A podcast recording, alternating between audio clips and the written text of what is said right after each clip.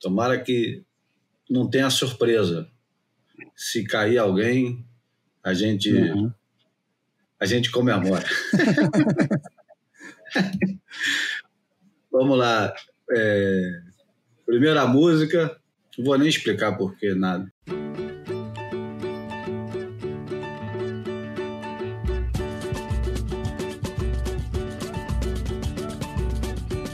Grêmio Recreativo Escola de Samba Cenário de Tristeza apresenta seu enredo para o inverno e a primavera de 1975. Amor à Natureza. Relíquia do folclore nacional. Joia rara que apresento nesta paisagem que me vejo no centro da paixão e do tormento sem nenhuma ilusão. Neste cenário de tristeza, relembro momentos de real bravura dos que lutaram com a dor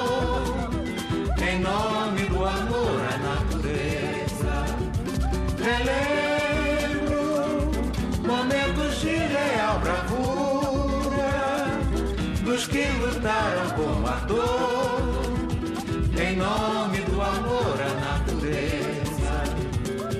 Cinzentas nuvens de fumaça umedecendo os meus olhos de aflição e de cansaço, imensos blocos de concreto ocupando todos os espaços daquela que já foi a mais bela cidade que o mundo inteiro consagrou.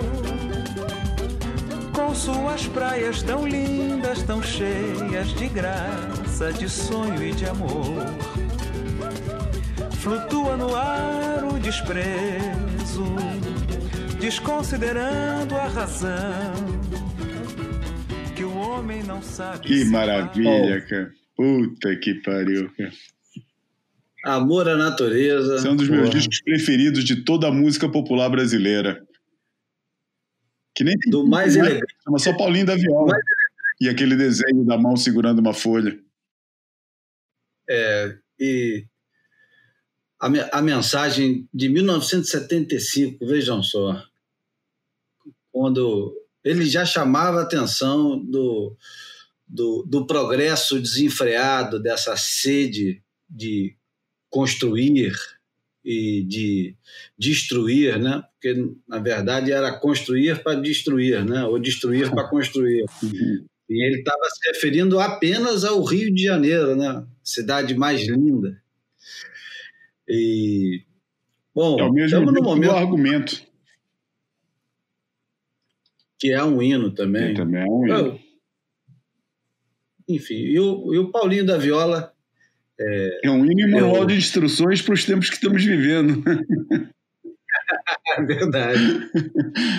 O Paulinho da Viola, para quem nos ouve e para quem acompanhou durante um tempo, na época que ainda existia a revista Surf Portugal e etc e tal, a gente falou um bocado de Paulinho da Viola, porque eu acho que poucos autores na, na, no cancioneiro da MPB falou tanto em, em mar, em onda, em, nesse universo do, do pescador e das incertezas que é ir ao mar, voltar.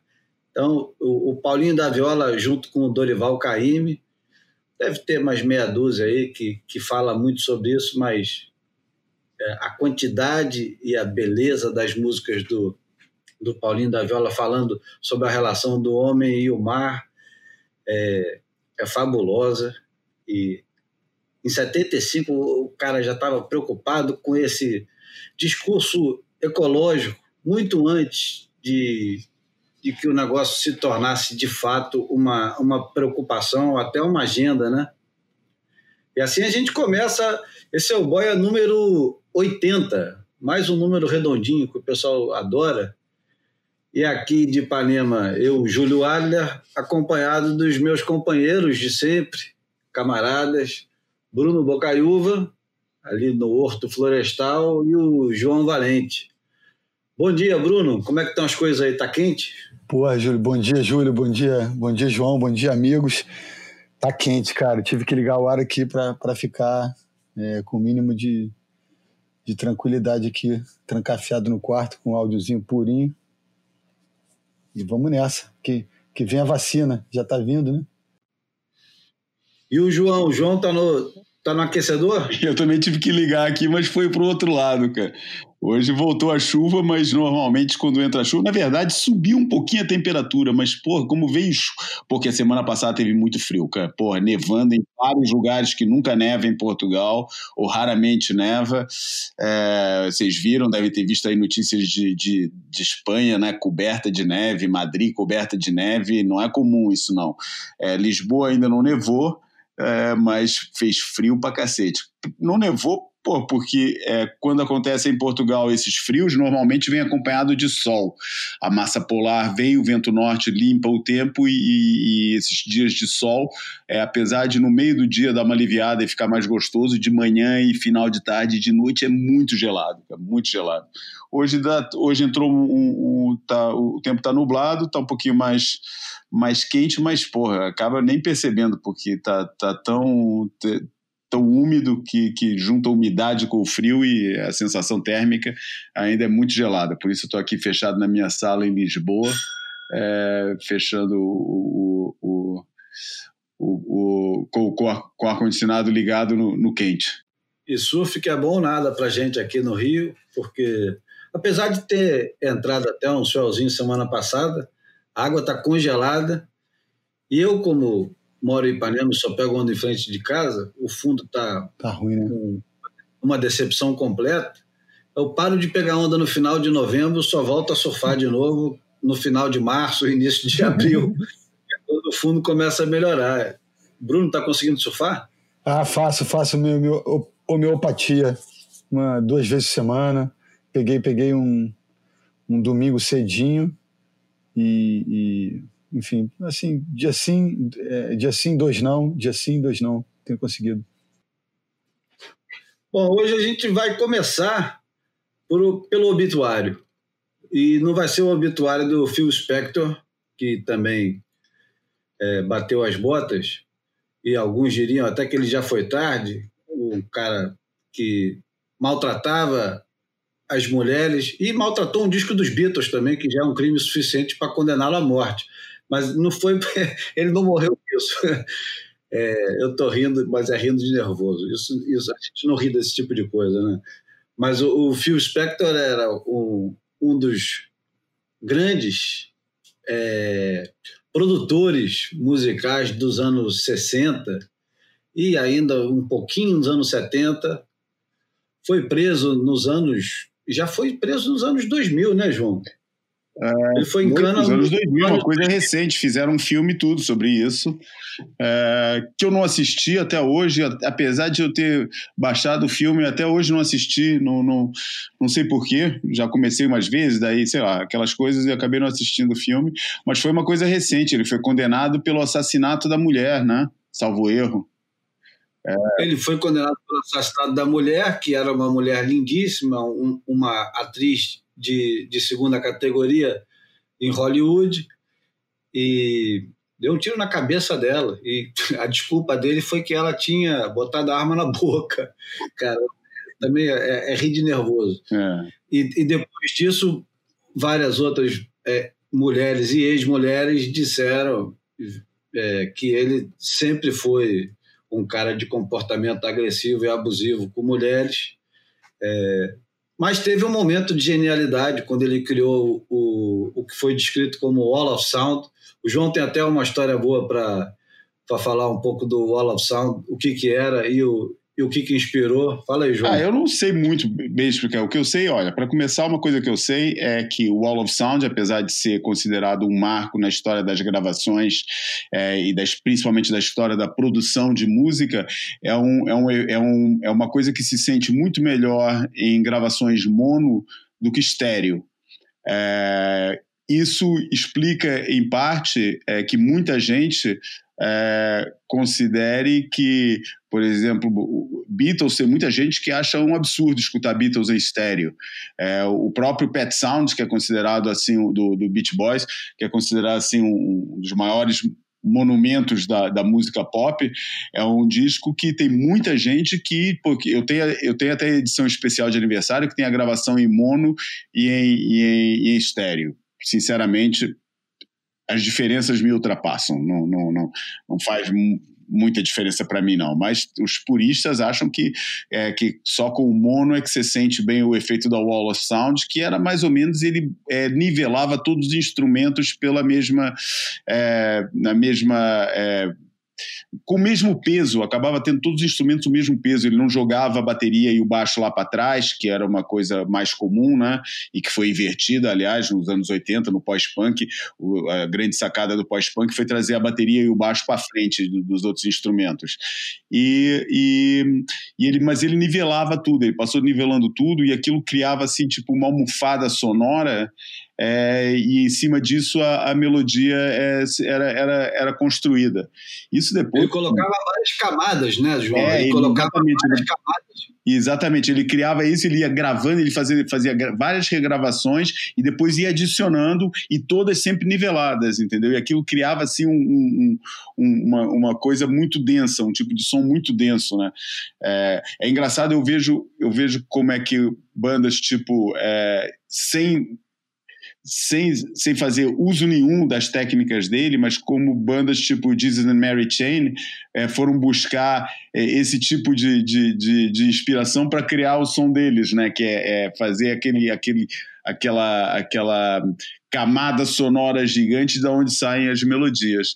Mas não, não tem assim nenhuma história especial dele. Tem uma história que eu acho curiosa que quando o, o é, o, antes de fazer a, a, a, a, sua primeira, o seu primeira turnê ou até o primeiro show, tinha uma banda que era é, Wall of Voodoo, né, uma banda que todo mundo conhece, né? E, e, mas antes de eles, deles terem esse nome, eles estavam no estúdio e, e, e, o Joe Berardi, que era um amigo do, do Stan Ridgway, que era o cantor do, do, do, do Wall of Voodoo, ele estava escutando algumas é, trilhas sonoras que ele fazia para uma gravadora é, bem conhecida da época, que era a Acme. E eles tinham criado o, o Stan Ridgway e, e, e, e, mais um cara lá tinham criado mais, umas trilhas sonoras, efeitos sonoros e tal. E eles estavam. O, o, o Ridgway estava escutando aquela tinha uma parte lá que era uma porrada de, de, de, drum machine funcionando ao mesmo tempo. Ele falou: caramba, isso parece o, o, uma, o Wall of Sound do, do, do, do Phil Spector levado à última potência. E o, e o Berardi comentou: pô, Wall of Sound, isso parece um Wall of Voodoo. E aí, criado o nome da banda aí. Foi nesse momento que se criou o nome dessa banda, que acabou sendo uma banda super influente no, no exatamente nesse período pós-punk que a gente estava falando aí. Nunca foi das minhas bandas preferidas, mas eu sei que tem muita gente que gosta pra caramba de Wall of Voodoo. Mexican Radio, né? É. O, Opa! O hit, Clássico. O hit deles é, é mais reconhecido e muito por culpa do Realce, né? Roberto que era um cara ligado nesse tipo de coisa pra caramba, né? Quem é que era o cara ligado no som do, do Realce? O Robertinho Freitas. Tá morando aí em Portugal. Ah, esse é o Robertinho. Freitas. Ah, que legal. Lá em Portimão, é. É verdade, ele mora lá no Algarve. É amigão do é. meu irmão. Uhum. É. Bom, só para concluir, o, o Phil Spector, que a gente não ia falar do obituário dele. tá, a primeira decisão é. que a gente tinha tomado na pauta era não falar do Phil Spector. Por isso mesmo que começou com o Paulinho da Viola, para ser o mais possível. Mais antes Phil Spector do que o Paulinho da Viola, impossível. Bom, mas parece, pelos vistos, dizem, né? Dizem que o. Que o que não é o escritor que manda na escrita, né? A escrita que manda no escritor. Acho que o mesmo vale para os podcasts. Não é o podcaster que manda no podcast. Principalmente o Boia, né? Que é o podcast, como já definiu uma vez o nosso querido amigo e, e ouvinte João Guedes, é errático, Exato. bastante. Começa de um jeito, termina de outro. Vamos começar a falar de uma coisa, esquecemos do que a gente estava falando, começa a falar de outra. E só para terminar, então, o, o Phil Spector é, produziu muita gente, inclusive a banda Blondie, da maravilhosa Debbie Harry. É, diz que o guitarrista, contando uma pequena história, quando na, na ocasião da morte do, do Phil Spector, tweetou dizendo que quando eles foram, é, quando ele foi produzido pelo Phil Spector, o cara chegou no, no estúdio segurando uma garrafa de vinho numa mão e na outra com uma pistola automática 45 na outra. Caralho. Era o jeito que ele tinha de, de gravar, e segundo consta também a lenda do, da, das é, épicas gravações dele, o, o álbum que foi mencionado do Leonardo Cohen, que é Death of Ladies Man, também foi gravado com o Phil Spector apontando o revólver para o Leonardo Cohen o tempo todo. Quer dizer, devia ser um, um, processo de gravação, digamos assim, dolorido. A gente ia falar, o, não é nada óbvio e eu evito usar a palavra óbvia, mas morreu essa semana, e agora sim vamos começar o obituário como deve ser, morreu o Ben Aipa. O Ben Aipa é um cara que tem tantas histórias boas em torno dele que não caberia num programa só. A gente vai tentar, pelo menos, resumir um pouquinho a experiência que cada um tem é, em relação ao Ben Aipa. É, eu vou começar com a minha já aqui e depois vou voltar de novo, porque certamente depois do João e o Bruno, eu vou lembrar de outra coisa. Sem contar também que eu estou aqui com as páginas abertas e o Sunday Joint do Matt Walsh, que mais uma vez a gente recomenda, é, é dedicado ao, ao Ben Aipa. A minha primeira. É, minha, meu primeiro contato com Aipa é que quando eu comecei a surfar, ainda, quer dizer, já nos anos 80, já tinha passado muito tempo da, das Stingers e tal, a grande a, a grande é, o, a grande descoberta do design antes da biquília e antes da biquília tomar de assalto o, o, o surf no mundo inteiro era a tal da Stinger que diz o, o, o Ben Aipa numa, numa entrevista que se chamava Sting, nunca se chamou Stinger, mas ficou conhecida como Stinger. É. A, e a Stinger também durante um tempo, é, sustentou-se que a história da Stinger era inspirada. É, Mas explica, num, aí um pouco, explica aí um pouco o que, que diferia a Stinger, qual era a principal característica dela. Então, já vou chegar lá. Tá. É, supostamente era inspirado no design de, de um barco. E aí, depois o, o Ben Aipa conserta, dizendo que não, que ele estava shapeando a, a, o, o shape, que para a galera que não sabe, por incrível que pareça, tem bastante gente que não sabe, e não é vergonha nenhuma. É, a prancha de poliuretano é, é, muito sensível, né? muito frágil. A prancha, a prancha não, o shape caiu no chão e ele teve que fazer um acerto. E o que, que é o acerto? O acerto é exatamente essa característica principal da Stinger, que é um wing, ou seja, uma quebra na linha, quase que um, um, uma dentada na borda, bem no meio da prancha, quase, ou do meio para o final da prancha. E o, o, o também é, é considerado o criador do solo, ou seja, daquela dessa rabeta que é super popular hoje em dia, que sempre foi associada a, a um grande desempenho em onda pequena. A Stinger era uma prancha que tinha um wing, wing quer dizer asa em inglês, mas nesse caso aqui não é bem uma asa, é mais um, um não sei, um recorte no shape e com a rabeta solo. É, uma das revistas mais é, representativas dos anos 70 estou falando agora de 1976, edição da Surfer, setembro de 1976, é o Buttons, Kalu Yokalani, e o Mark Liddell, cada um com a sua Stinger debaixo do braço, esperando para entrar em Kaisers, que fica no South Shore de, de Oahu. Essas pranchas, elas foram consideradas o, o grande evento no, no surf de alta performance, no surf de high performance nos anos 70. A partir daquele momento e com aquela geração, e, e o Ben Aipa liderando isso, o Larry Bertman, o Buttons, o Danny Aloha, o Mark Liddell, os caras faziam um surf muito. Era um surf de um swing, assim, quase um, uma, uma coisa meio, meio samba, meio capoeira, mas completamente havaiana, né? O, o surf passa a ter um, um swing que nunca tinha sido visto, né? No, até então. Ginga mesmo, surf... né? É um negócio de ginga, né? Exato, uma coisa de cintura, né? Que se aproximava muito mais do skate que do, do que do surf de verdade.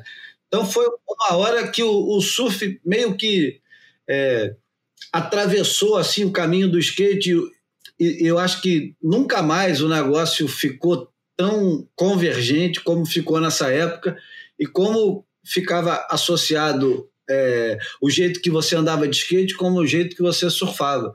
E o Ben é responsável por essa, por, por, essa coisa toda que mudou completamente o, o, o jeito do pessoal pegar onda. O Ben é, como descreve o, o Matt Walshall, numa, numa troca de e-mails que ele fez com, com o Derek Ryder no Beach Grit e que ele colocou no, no Sunday Joint, vocês podem ler depois, isso tudo vai ficar disponível no Telegram do Boia, vou colocar os links e as fotos, foto da capa, etc e tal. O, o Ben Aipa, a história mais incrível dele é que ele começa a pegar onda de 21 para 22 anos. Quer dizer, numa época onde tanta gente começa a pegar onda mais tarde, você tem um cara que é um dos grandes surfistas da história, é considerado um dos 10 ou 15 maiores power surfers, ou seja, um dos caras que surfava mais forte. Isso não tem nada a ver com força, tem a ver com o jeito de surfar. E o cara começa a pegar onda de 21 para 22 anos.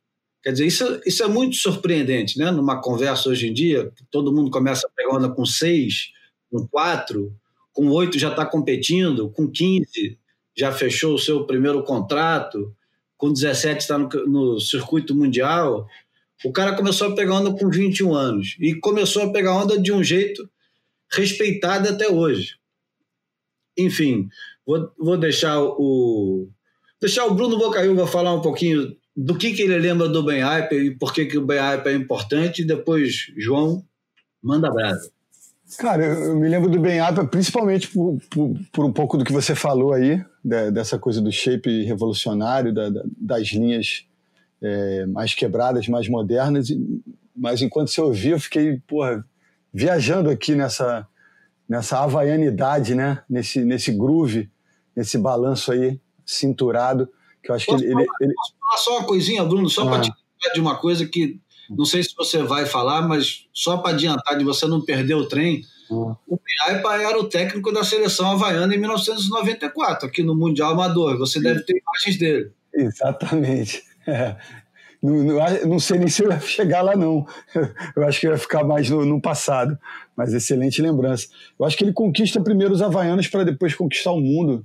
E, e, a gente falou né, um pouco antes da, nessa, nessa pré-pauta né, do, do Brad Gerlach ter feito uma citação que, que ficou simpática, mas um pouco superficial, a, da relação dele com, com o Ben como, como coach, como mentor.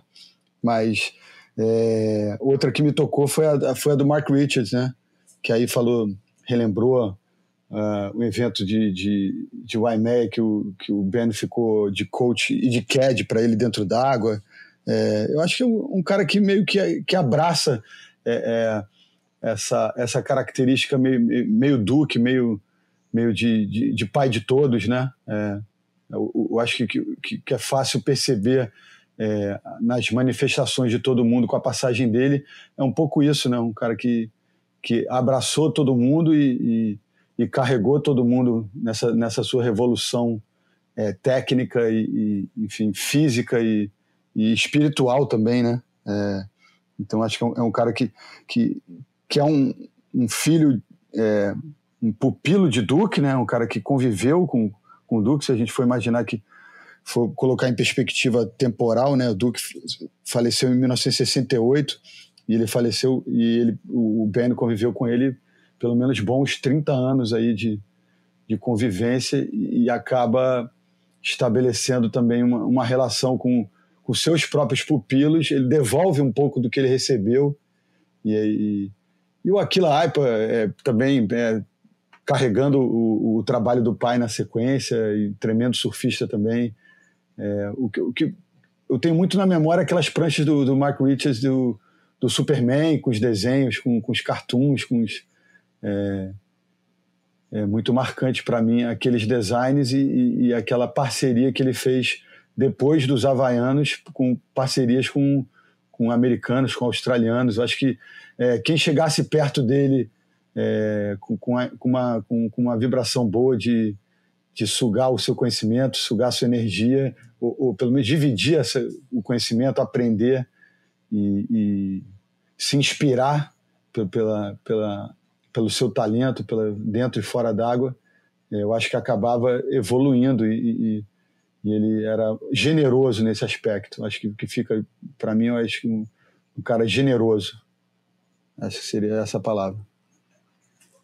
É, a ideia que eu tenho do, do. A primeira vez que eu vi o nome do Ben, do ben Aipa foi no, no livro do Carlos Locher, no Surf Deslizando sobre as Ondas.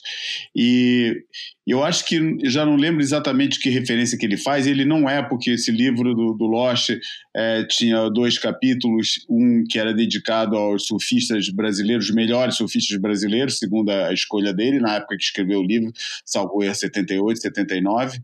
É, e, e também tem uma parte dos surfistas internacionais. E não tem um, que eu me lembre, não tem uma parte fala, falando do, do Ben Aipa, mas tinha uma fotografia dele, é, salvo erro, em Velzeland, e, e, era apontado como um surfista poderoso. E eu não sei por que aquilo ficou assim um pouco na minha, na minha cabeça. O que é um surfista poderoso? E eu vi aquele cara meio gordinho, meio coisa, e achava que, que, é, que o poder tinha a ver é, com isso. E para mim o Ben Aipa sempre foi o, o, o, talvez influenciado por isso, sempre foi aquele sinônimo é, de power surf que quando se falava de, de power surf daí para frente, é, é alguém que está sempre no, no, meu lá atrás, né, sabe, na, na, na cabeça está sempre está sempre presente, mesmo que não, nem passe por ele, porque a maioria das conversas de power surfing nem, nem fala de Ben Ipe, fala de outros caras, de outra de, de, dessa época também, porque afinal de contas o Ben Ipe é um cara que atravessou todas as épocas, né? um cara que, pô, que a gente estava falando aqui é, é, da, da, daquela geração que acho que foi a geração que, que ele em que o nome dele é, se equivalia também com, de, de notoriedade com, com, os caras que eram os caras da, da época, da, da, que representavam o máximo da modernidade e da novidade do jeito de surfar, que é isso que você já falou, né? Larry Battleman, Mark Liddell é, e, e Buttons. Uh, é, e ele estava junto com esse, mas ele foi também, pô, foi mentor de, de Bruce e Andy Irons, é, e de até da Bethany Hamilton, é, tem um monte de, quer dizer, passou, muita gente passou por, por ele, é, e né, basta falar da, da, dessa, vocês estavam falando do, do, do campeonato mundial é, de 94 no Rio, em que ele era o, o, o, técnico da seleção e foi o campeonato que apresentou para o mundo, de certa forma, o, o Andy e o Bruce, né? E depois... E o Calani. E, o Calani. O Calani, o Calani também passou coisa. E depois até surfistas mais medíocres, tipo Conan Reis e tal. Quer dizer, muita gente passou pela mão dele. É, e... e eu achei, achei engraçado uma coisa que assim que não tem diretamente a ver com ele, é, mas, mas é engraçado que a primeira vez que eu entrevistei o, o a primeira vez que eu entrevistei o, o Ricardo Martins, é, eu perguntei para ele se teve algum, se algum, de, se algum design famoso da história do surf, se, se ele considerava sobrevalorizado, que o negócio foi mais de, de, de mania, de querendo que a coisa desse certo do que, do que do que realmente funcionasse. E ele falou que foi a Stinger, cara. Ele falou que sempre achou que a Stinger nunca funcionou, cara. Que ninguém inventou que aquilo funcionava uma época, mas que na verdade nunca funcionou. Eu achei engraçado essa, essa, essa referência que o Ricardo, um dos melhores shapers do mundo, né? E, e fez, fez relativamente a, a, Stinger, porque realmente hoje em dia, pô, você mostra uma Stinger original para alguém, o nego vai babar, vai achar que, pô, que vai pegar igualzinho o Larry Betterman pegava nos anos 70, né? E, e pronto, mas é, é, é engraçado. Ele também criou coisas mais para frente, cara, ele não parou não, aquele negócio bem típico, né, do, da, da do longboard, que tem, tem o quilhão normal e depois as duas, é, aquelas duas pequenininhas estabilizadoras mais na frente também foi uma criação dele. Foi ele que inventou isso que hoje em dia, pô, muito longboard é, usa isso, né? A quilha grande lá atrás e dois estabilizadores mais pequenininhos, quase uma uma thruster modificada, não sei, mas eu sei que foi ele que desenvolveu esse esse tipo de setup de quilha. E, enfim, é um cara que, porra, que sempre teve aquela fama de ser aquele, aquele aloha durão, né, cara? Aquele cara que, porra, no luau, entre os amigos, é o cara mais simpático do mundo e tal, e no ambiente, mas também pode ser aquele cara que, na hora de endurecer e de, e de me lembra, me, me, dá a ideia de ser um pouco aqueles personagens que a gente vê nos Três Amigos, né? Daqueles dois irmãos havaianos que a gente nunca explica, nunca, nunca é explicado onde é que aqueles caras aparecem, mas estão sempre nas festas tocando o quelele e falando, pô, tem uma briga lá dentro, vocês não querem ir? Ah, não, a gente vai lá depois, cara. Agora eu tô aqui tocando meu ukulele. e, e, eu vi um pouco o Benaipa como esse tipo de figura, assim, bem, bem... Achava interessante, é, foi muito em cima, né? Foi, foi agora, é, seria interessante, com certeza, algum dos nossos amigos é, com grande experiência no, no, no Hawaii, é, poderia dar um, um, bom depoimento e bastante pessoal. Bastante pessoal. É, acho que a gente ainda pode pedir para alguém fazer um, um, depoimento desse, um Bocão, um Lip. Deve ter muita gente que deve ter convivido é. bem de perto com o Benaipa que pode dar um, um, testemunho pessoal que eu acho que iria enriquecer muito esse, esse boia. Fica aqui a dica, a gente não pediu antes, mas quem sabe a gente não pede antes da edição final disso para alguém mandar um áudio e a gente encaixar aqui nesse obituário para o grande Benaipa. Seguindo a boa recomendação do João, mandei uma mensagem para o Ricardo Bocão, primeira pessoa que veio à cabeça, viveu intensamente o Havaí nos anos 70, é, fazia as próprias pranchas, é, não apenas viveu intensamente o Havaí, como também viveu no Havaí. Então, é, a mensagem ao Bocão, que prontamente nos respondeu com muita simpatia e com muita eloquência, como sempre, mandando esse áudio delicioso que vem a seguir. Bem, eu cheguei no Havaí no finalzinho de 1973, ainda no início dos anos 70 para com 19 anos de idade para morar um ano e acabei ficando um ano e meio. Então vivi bem esse início. Na verdade, os anos 70 eu acho que eu morei tanto no Havaí ou até um pouquinho mais do que no Brasil. Tantas vezes seguidas, voltando para seis, ficar seis meses, cinco meses. Mas, enfim, quando eu cheguei lá no final dos anos 70, eu posso descrever pelo menos três passagens marcantes com o ídolo havaiano Benaipa. Primeiro que ele já era muito bom na época do longboard, né? No final do, da era do longboard, ali, 67, 68. Então ele entrou na, na, na era da mini model, das pranchas pequenas, é, surfando muito bem tinha uma base boa, ele não era tão pesado quanto ficou nos últimos 30 anos, mas ele já era meio fortinho assim e tinha uma base boa, principalmente para a direita. E a primeira passagem que eu posso contar é que eu me lembro ele surfando muito bem Raleiva. Ele gostava do pico de Raleiva, surfava bem Sunset também, mas ele adorava Raleiva. Acho que até porque ele é um cara muito família e, e o parque de Raleiva ali, o ambiente, e é, é muito propício a quem, quem quer um, um, um, um astral um pouco mais relax do que né, aquele, aquela beira de praia ali de Pipeline, de Sunset. Então, assim, Haleiva era o pico dele é, quando eu cheguei nas ilhas. E ele surfava muito bem né? Ele é regular para a direita, dominava a onda bem, com estilo maneiro. O, o, meu trio de preferência, logo nos primeiros quatro, seis meses no Havaí, era aquele trio meio inquestionável, né? O Jerry Lopes, o Renan Belira e o Barry Canaiapune, né? O Barry Canaiapune, o Rino, a Belira e o Jerry Lopes. Mas o Benaipa era daqueles caras assim que chamava atenção, junto com Jeff Hackman e, e Rory Russell. Enfim, ele fazia parte ali daqueles dez havaianos mais de, de maior destaque. A segunda passagem que eu lembro com muito carinho é que no meio de 1974, né? Eu falei que eu fiquei lá um ano e meio, então é, eu, eu aproveitei muito a temporada de inverno 73, 74. Começou a primavera. A maioria dos meus amigos, praticamente todos os meus amigos que estavam morando comigo ali, Betão, Rico, Jorge Prit, Macadinho, é, galera assim foi indo embora para o Brasil no final de fevereiro. Eu fiquei ali, acho que é, fiquei em Sunset Point, assim, na primavera. E quando chegou perto do verão, é, eu fiz uma prancha com Benaipa, uma Stinger, né? Que eu tenho na minha lembrança que foi ele que criou. Se não foi ele, foi ele que desenvolveu e ficou marcada.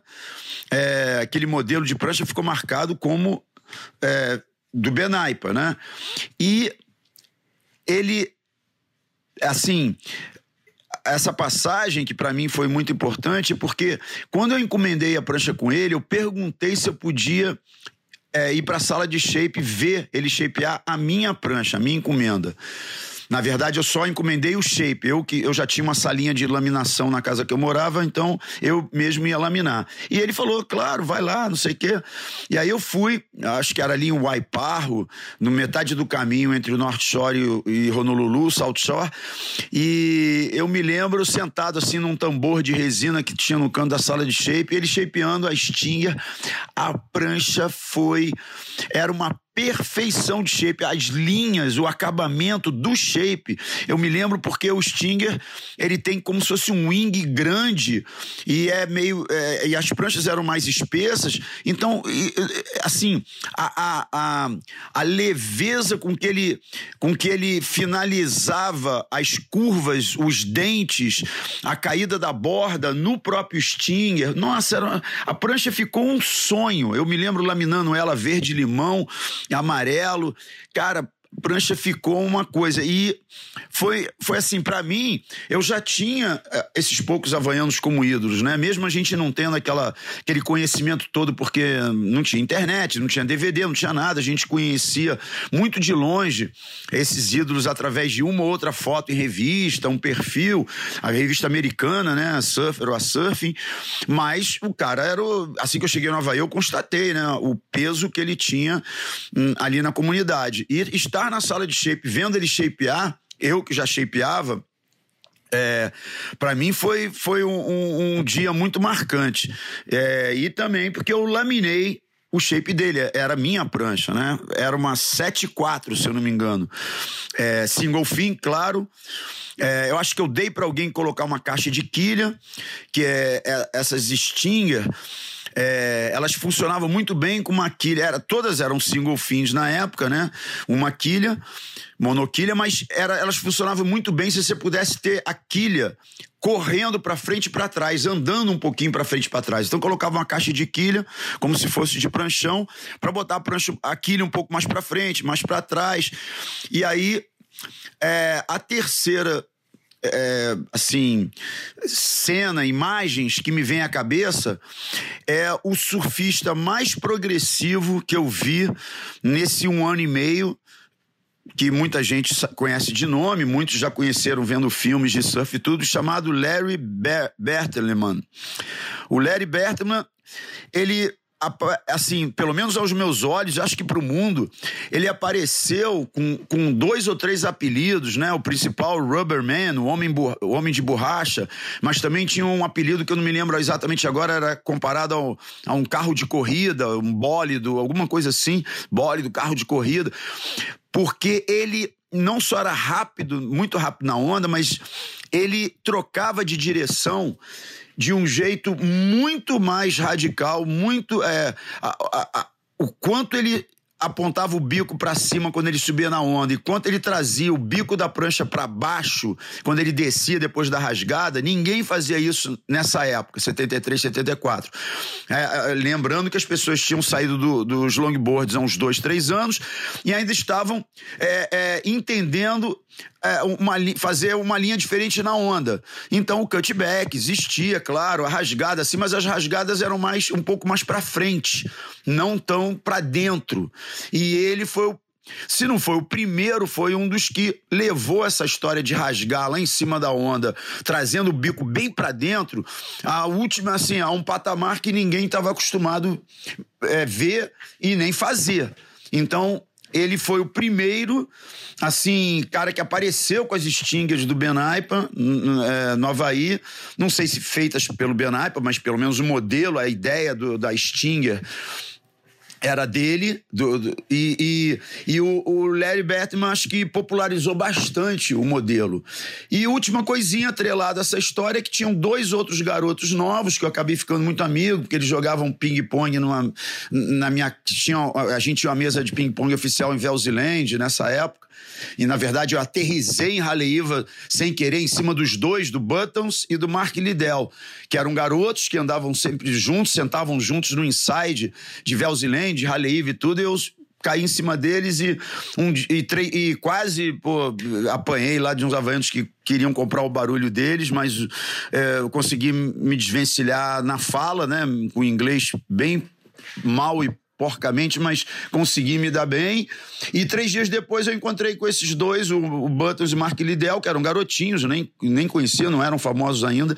E eu fui pedir desculpa e os garotos mal barato, que isso, que isso, que isso.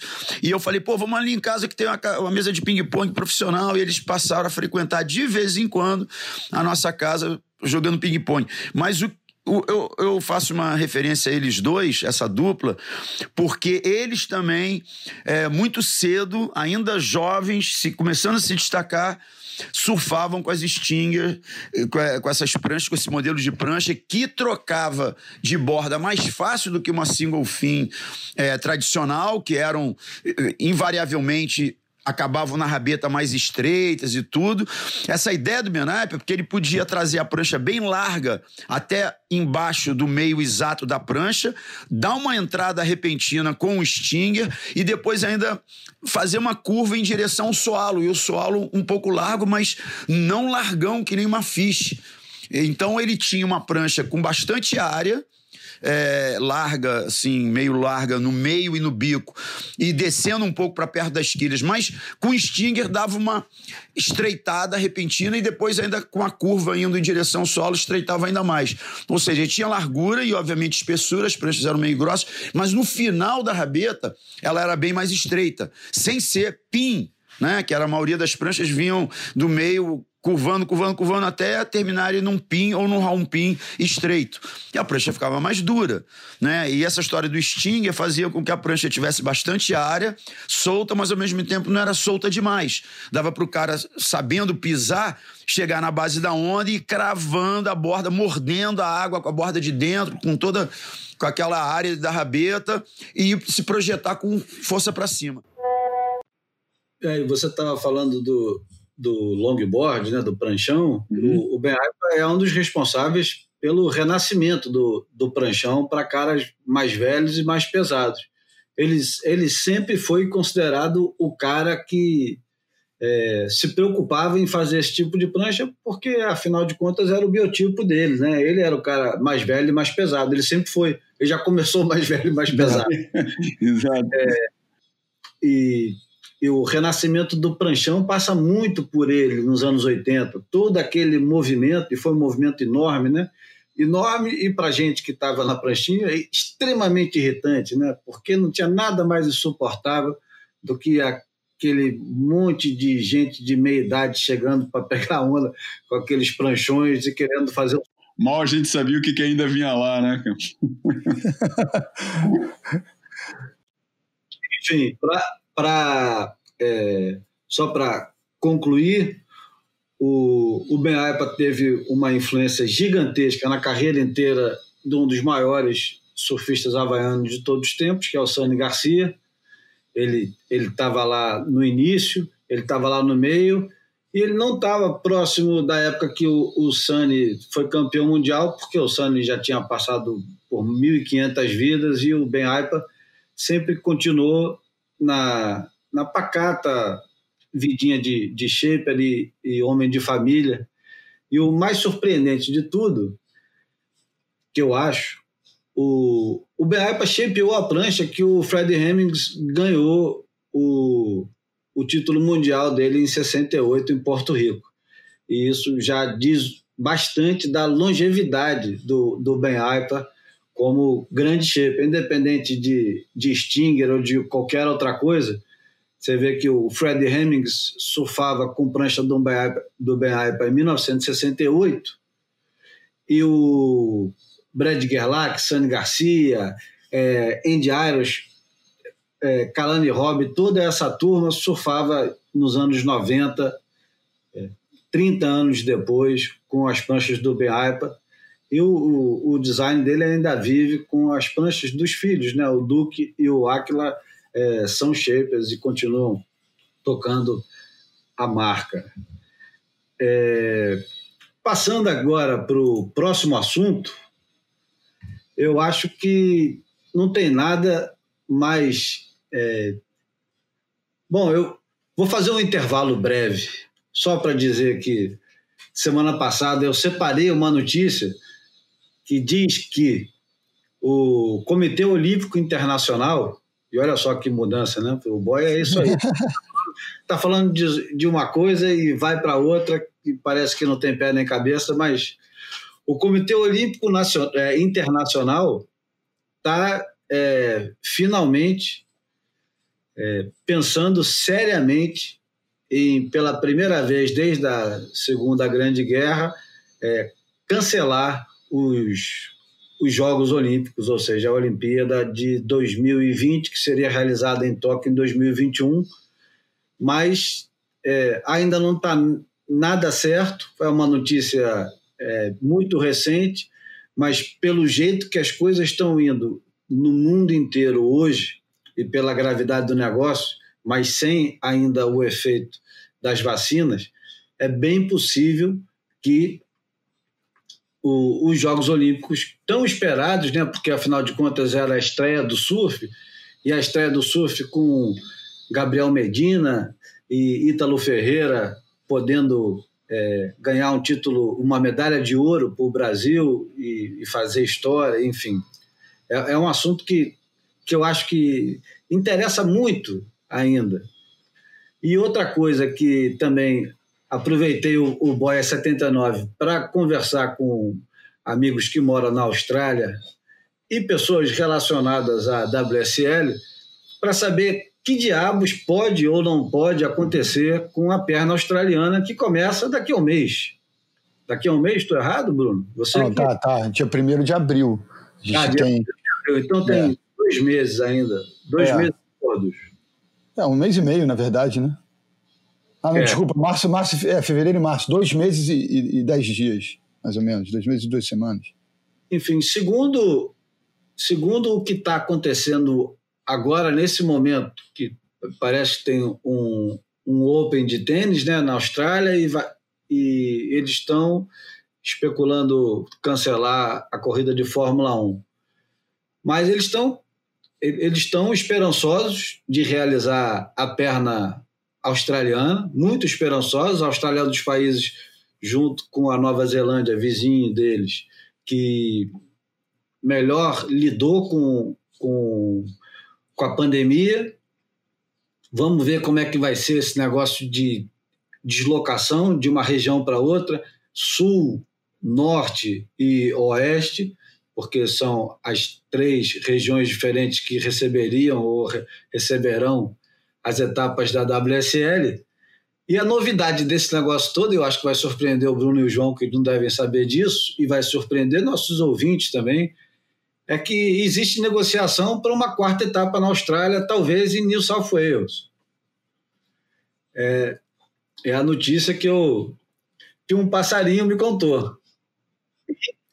E, e eu não ficaria surpreso diante do cenário atual de Estados Unidos, é, do jeito que está nesse momento Califórnia e, e todo o resto, e, e, e o, o, o, desastre que está sendo o, como o, o psicopata deles é, lidou e que amanhã vai ser ejaculado da, da presidência, é, como ele lidou com a pandemia, eu não sei se, se a América do Norte, aquela parte inteira lá de cima, consegue é, resolver ou desenrolar tudo, mesmo vacinando.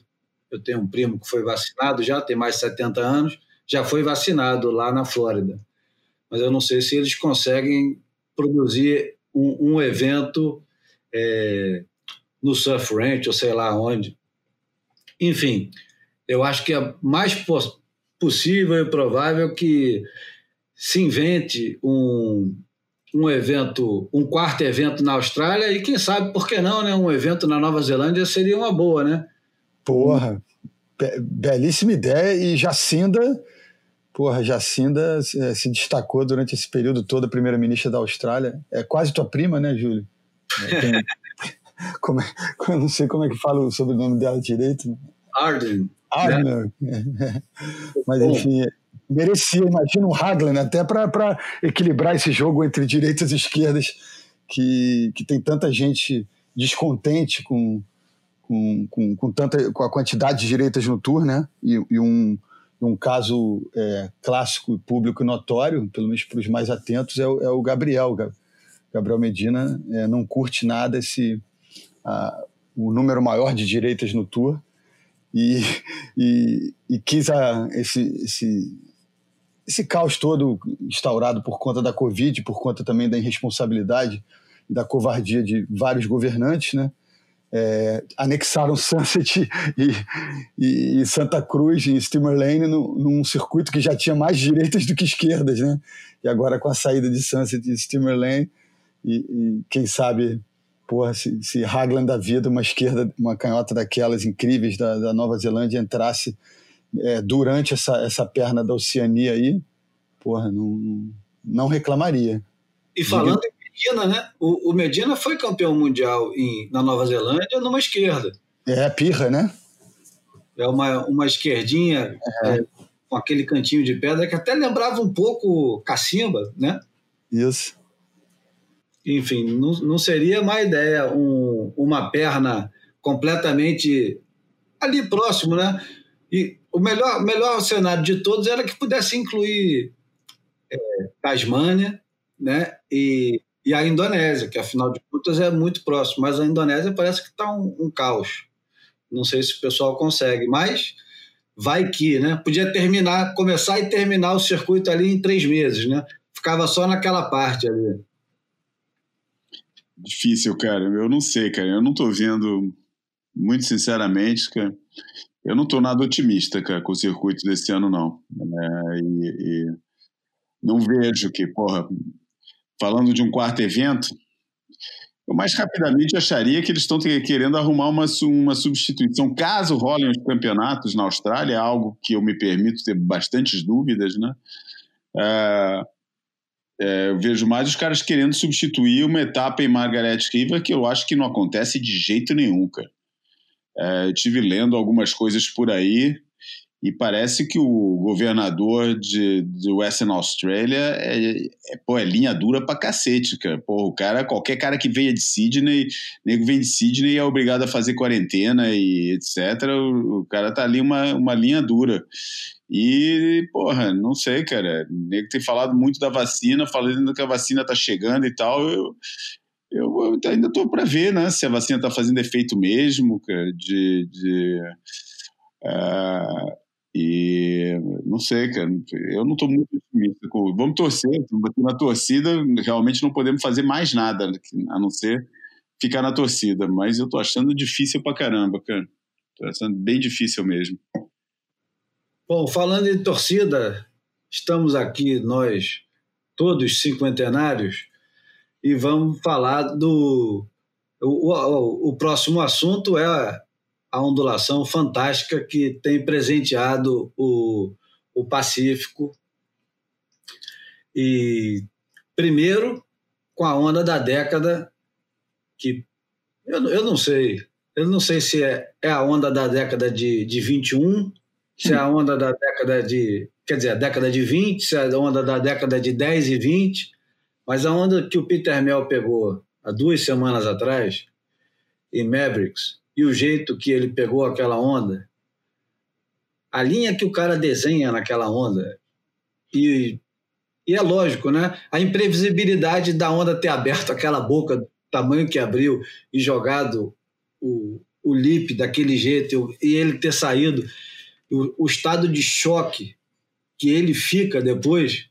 E o momento mais bonito de todos, eu acho, na história bem recente do, do surf de onda grande, do surf de uma forma geral, depois do, do Peter Mel sair do tubo e ficar em estado de choque durante um tempo, ali parado, olhando para o nada, sem saber o que aconteceu. Tipo, fazendo o mesmo gesto, o que, que aconteceu? O que, que acabou de acontecer, né? É, porque imagina, o cara dedica a vida dele inteira para uma onda, né? Você vê que o pessoal de Santa Cruz, eles têm aquela devoção com Mavericks, porque Mavericks é, um, é uma coisa deles, né? É. Água fria, tubarão, é. É um negócio uma coisa... Mesmo, é um negócio que eles se orgulham muito, cara. Isso. E, e aí o cara passa a dedicar a vida dele inteira para aquele negócio. O cara, ele, ele tem uma devoção àquela onda. Todo mundo tem devoção a alguma onda. Uhum. Se você é surfista, você tem que ter devoção a alguma onda. É uma coisa que é intrínseca a relação que a gente tem com o surf. Qual é a tua? Hã? Qual é a tua? Juliano? Cara, eu não sei. Eu, eu, eu tenho três ondas que eu tenho uma devoção enorme, que é Grumari. Jeffers Bay. É, Grumari, canto direito de São Conrado e, e Ipanema. Jeffers Bay é quase uma fantasia lisérgica, porque eu gostaria de poder me dedicar mais àquela onda, mas, pô, não, não tem grana para poder ficar fazendo esse tipo de. É, é um luxo, mas não tem dúvida nenhuma que Jeffers é, é, o, é o meu fetiche. Uhum é de longe meu fetiche. Mas acho que essa, essa devoção eu, eu, tive por uma onda só, que foi Grumari. Durante, sei lá, os anos 90, eu porra, tive dois, três carros diferentes. é verdade. Eu tive um, um Fusquinha que eu comprei do Josafá. Esse eu conheci bem. Eu tive um. um... Esse eu, eu fiquei com ele uma época, né? O Fusquinha ainda. É. Tive um carro, dois carros que eu herdei do meu avô, um, um Fiat 147 e um Fiat é, Uno Mille, e um carro que eu fiquei usando muito tempo, um Chevette da minha mãe. Só carrão. E, só carrão. e eu ia todo dia, religiosamente, para Grumari. Mas foda-se Grumari, esquece Grumari. Eu estou falando do Peter Mel, estou falando do momento de discussão. E eu não vou perguntar qual é a onda de vocês agora, porque senão a gente vai derivar demais. É, o momento mais bonito de todos, cara, apesar do filho do Peter Mel estar tá no jet ski olhando tudo também estupefato, o John Mel, né, que é, é competidor e tal, tem o, o Jamie Mitchell, que é outro cara que é, é um surfista de onda grande, que também devota a vida inteira dele a ondas gigantes e travessias. É um cara completamente devotado ao mar e a essas condições extremas, tanto que ele faz a, a travessia. É, é, multicampeão, né? De Molokai e o cacete. O cara, quando o, o Peter Mel está ali em estado de choque, ele vai remando em direção ao Peter Mel, e eu fico arrepiado só de lembrar desse momento ele vai remando, dá um abraço, quebra completamente aquele momento do Peter Mel de, é. de Tipo, acorda de... aí, cara. Acorda, isso aconteceu mesmo, cara. E ele celebra aquele momento que é o, o sonho dele, né? É o sonho do cara. Uhum. É o sonho. O, ele não considera que o sonho foi roubado. Ele fala assim, porra, meu amigo realizou o meu maior sonho. Uhum. O cara o cara escalou o Everest, chegou lá em cima, tirou a camisa e fincou a, a bandeira. A bandeira sacou? O, o, o momento é tão representativo de, um, de uma coisa de irmandade que tem Onda Grande, né? que vai exatamente de encontro à, à última. A última, o último circo que teve em Nazaré, com briga, com porrada, com discussão, com tudo em volta de um ego e, e de um, uma coisa de conquista pessoal, e ali, de repente, está o Jamie Mitchell é, celebrando o, o irmão dele, o cara que, pô, não é adversário numa guerra, quem vai pegar a maior onda, ou quem vai, é, quem vai ser protagonista do momento histórico, ele fica feliz e abraça o cara, e os caras celebram aquele momento. Eu achei espetacular e não queria deixar de falar aqui no Boia sobre sobre esse momento. E, e Mitchell que ganhou, né, Que já ganhou o Nazaré Challenge em 2016, né? Bom lembrar, né? Bom lembrar. Para mim, a onda dele representativa é aquela em Belrara, uma onda meio atrasada, assim, mesmo Belrara sendo uma. Ele caiu, ele caiu naquela. Eu tava lá nessa, na água nesse dia. Na água, salvo seja, num barco, né? Tava, Você estava? Tava, tava sim. Foi a hora que a gente teve que acelerar. Tem um monte de. Tem umas filmagens que, que, que, que veio que foi aquela onda apareceu assim, tipo, foi a, maior onda do dia, cara. A gente, todo mundo teve que acelerar no canal, quem tava com. com que nem esse vídeo que a gente viu agora, né? Do, lá de Himalaias. É. nego teve que sair rápido. Só que ali é diferente, né? Ali não fecha nunca. Ali é um negócio no meio do mar totalmente inusitado. E. e... João Oi? Você compara, você compara a onda do, do Peter Mel com a onda do Laird Hamilton em Chopo? Eu acho que, cara, é, sabe, esse negócio de, das maiores ondas e tal. O que eu acho mais legal é que o surf continua sendo definido muitas vezes por ondas icônicas, independente do. É claro que é inevitável se existe essa, essa força definidora de uma onda é, na história de, de um esporte. A gente, acho que todos nós nos lembramos de ondas que têm esse estatuto. É, eu acho que é inevitável que surjam é, é, rótulos tipo a onda da década, a onda do milênio, no caso da, da como foi chamada a onda do Led Hamilton lá em, em, em, em Chopo. É, enfim, é um rótulo, né? É um rótulo e como os rótulos não passam de ferramentas de marketing sem nenhuma é, correspondência histórica. O que eu acho que que é importante é que é exatamente esse fato de, das on, de ondas isoladas poderem ser definidoras de um determinado momento. E se a onda do Led Hamilton, eu acho que nesse, nesse, nesse, nesse sentido, acho que a onda do Led Hamilton foi mais.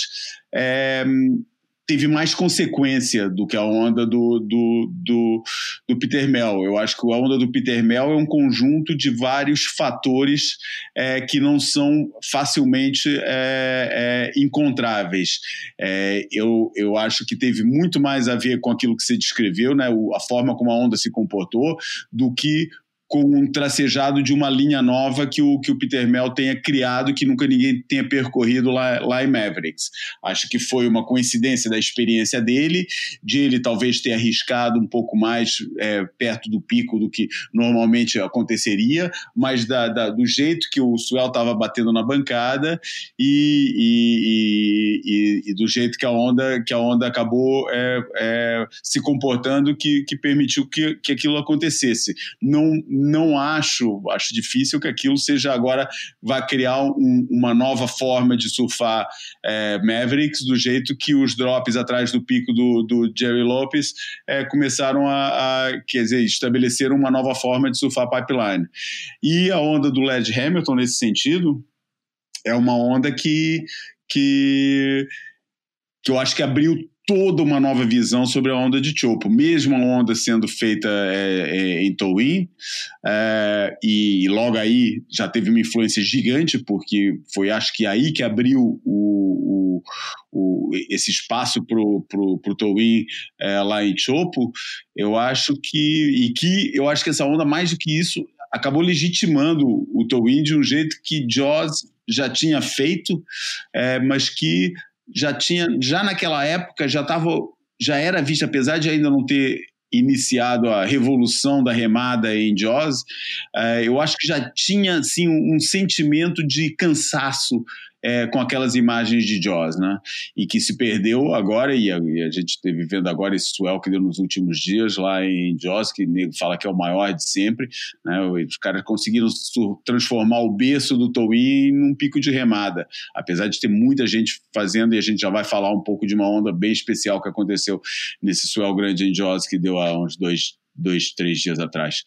Mas é, eu acho que a onda do Led Hamilton realmente foi uma onda que abriu um, um novo horizonte para o surf é, e, e, mostrou o potencial daquela onda, né? Que a gente já tinha sentido que já tinha nessa época já tinha rolado pelo menos o campeonato que o Oki ganhou e aquele que o, que o Kobe Averton ganhou, que era WQS ainda, depois teve que o Oki ganhou e que já, teve, já tinha tido aquele drop alucinado, naquela época considerada alucinado do Corey Lopes e tal, já era uma, uma, mas ninguém tinha visto com aquela dimensão, ninguém imaginava que a onda pudesse é, é, tomar aquela dimensão. E a partir daí abriu esse campo. Acho que foi uma onda com mais consequência para falar de comparação, seria isso que eu faço. Mas o que eu acho interessante, independente de ser o mundo das ondas grandes, das ondas pequenas e tal, eu acho legal como o surf é definido é, por, por, ondas que não são feitas em ambiente de competição, enquanto a maioria dos surfistas,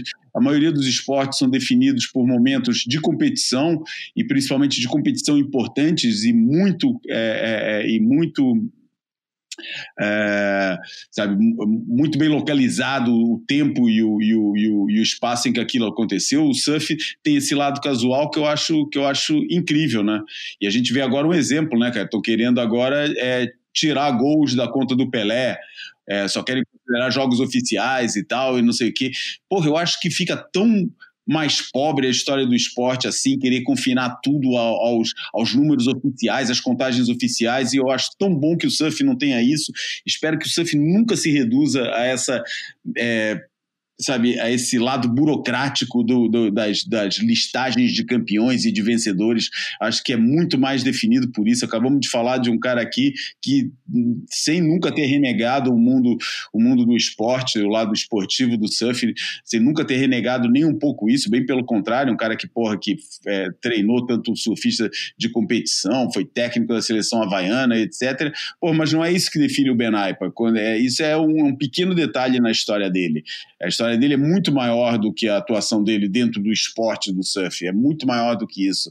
É, e, e, eu acho que é muito legal que, que, que essa onda do, do, do, do Peter Mel é, é sirva para ilustrar esses momentos, seja, sabe, que eu boto, eu, eu, posso comparar a onda do Peter Mel com a do Led Hamilton, como posso comparar com a onda do Curry em, em, Jeffries Bay, é, como a onda do, do Michael Peterson em Kira, como a, a forma de surfar pipeline que, que o Lopes é, criou, tudo momentos que nada tiveram a ver com competição, mas que, porra, as ondas de impacto criado por esses momentos é, vem a nós até os dias de hoje e a gente continua falando disso é, e, e, enfim, é, como por exemplo até a onda, o snap do Tom Carroll que foi feita em competição em pipeline, mas que não foi feita, é, não foi aquele, o, o, não era uma final, não era, foi simplesmente, foi isolada, nem consegue falar daquilo sem falar nem do resultado do campeonato é, e eu acho isso muito um negócio muito legal que o tem. É. Eu fiquei pensando enquanto o João falava né, é, no, no, poder de, dessas narrativas, né, e, e, principalmente dessas imagens, e hoje em dia nesse mundo tão globalizado, é, com, com, o mundo meio na palma da mão das pessoas, né, fiquei pensando assim, o, a onda do Lerd me, me, remete a um projeto profissional. É, eu, eu, concordo com o João, acho que a onda teve mais consequência, tem, enfim, um, um impacto maior, a onda do Lerd, mas eu acho que fiquei tentando enxergar um aspecto profissional no projeto do Lerd, né, de ir em busca da, daquela onda, em busca daquele swell, né, num local distante da casa dele, e, e o Peter Mel, é, é, eu acho que fica num outro campo, né, assim, de um projeto de vida, né, o cara foi meio que sorteado é, né, nessa loteria divina, né, do, do, do surf de ondas grandes, e estava ali naquele lugar certo, na hora certa. Eu acho até que ele está de alça ali na prancha, né? é, em algum momento eu, quase percebo ele um pouco errático ali, ele, ele quase que não acredita na, na, no, no, fato de ter sido sorteado para aquela onda, e eu, que eu acho muito bonito a, a, o gestual dele no final da onda, incrédulo, né? É, tudo que, que acabava de acontecer. Com certeza, aquele claim meio atabalhoado, meio, meio porra, sem, sem saber o que fazer. É, o cara deve ter é, rodado o filme da vida na cabeça dele naquele momento, né? Um, um, cara que já passou por tanta coisa, que foi um sinônimo de profissionalismo, que se perdeu, né? teve um, uma questão grave com, com a dependência química, como muita gente daquela comunidade, né? E, e me, meio teve uma segunda chance de colocar a vida nos eixos e, e parece que tem, tem conseguido isso, né? E, e, de repente é premiado com essa situação, porra, eu, eu acho que é, todo o conjunto da obra é, é bem rico o, o que está por trás do, desse, desse achievement, né? Dessa, dessa conquista. Em outro capítulo dessa história é, extraordinária de, de surf de onda grande, tivemos também um, um momento desses de, é, de viragem de página, é um, é um jeito decente de falar isso. a, é. francesa, a francesa Justine Dupont ah, digamos que ela seria uma arquirrival da, da Maia depois do, do quiprocó que houve ano passado, quando a Maia foi considerada a, a, a surfista que pegou a maior onda do ano, inclusive incluindo homens, né, a maior onda, não entre mulheres, mas a maior onda do ano. E a Justina do Ponto ficou surpresa ela considerava que a onda dela em Nazaré era maior do que a onda da Maia. Pois então, meses depois disso, a Justina do Ponto despencou lá da, da França, foi pegar o, o Suel, a ondulação da, da década ou do, do ano, ou sei lá do que, que mais, porque agora as coisas já não fazem mais tanto sentido de ser compartimentadas dessa forma, mas sem dúvida nenhuma a Justiça do Ponto pegou a onda mais espetacular, inacreditável.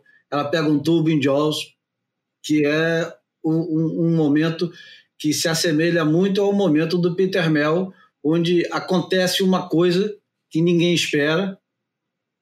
A gente sonha com o momento, a gente deve, eles, eles né, principalmente os protagonistas, devem sonhar, é, colocar como meta, fazer uma série de coisas, né? idealizar, visualizar, como gosta de dizer o, o Ricardo Bocão, nosso querido Ricardo Bocão.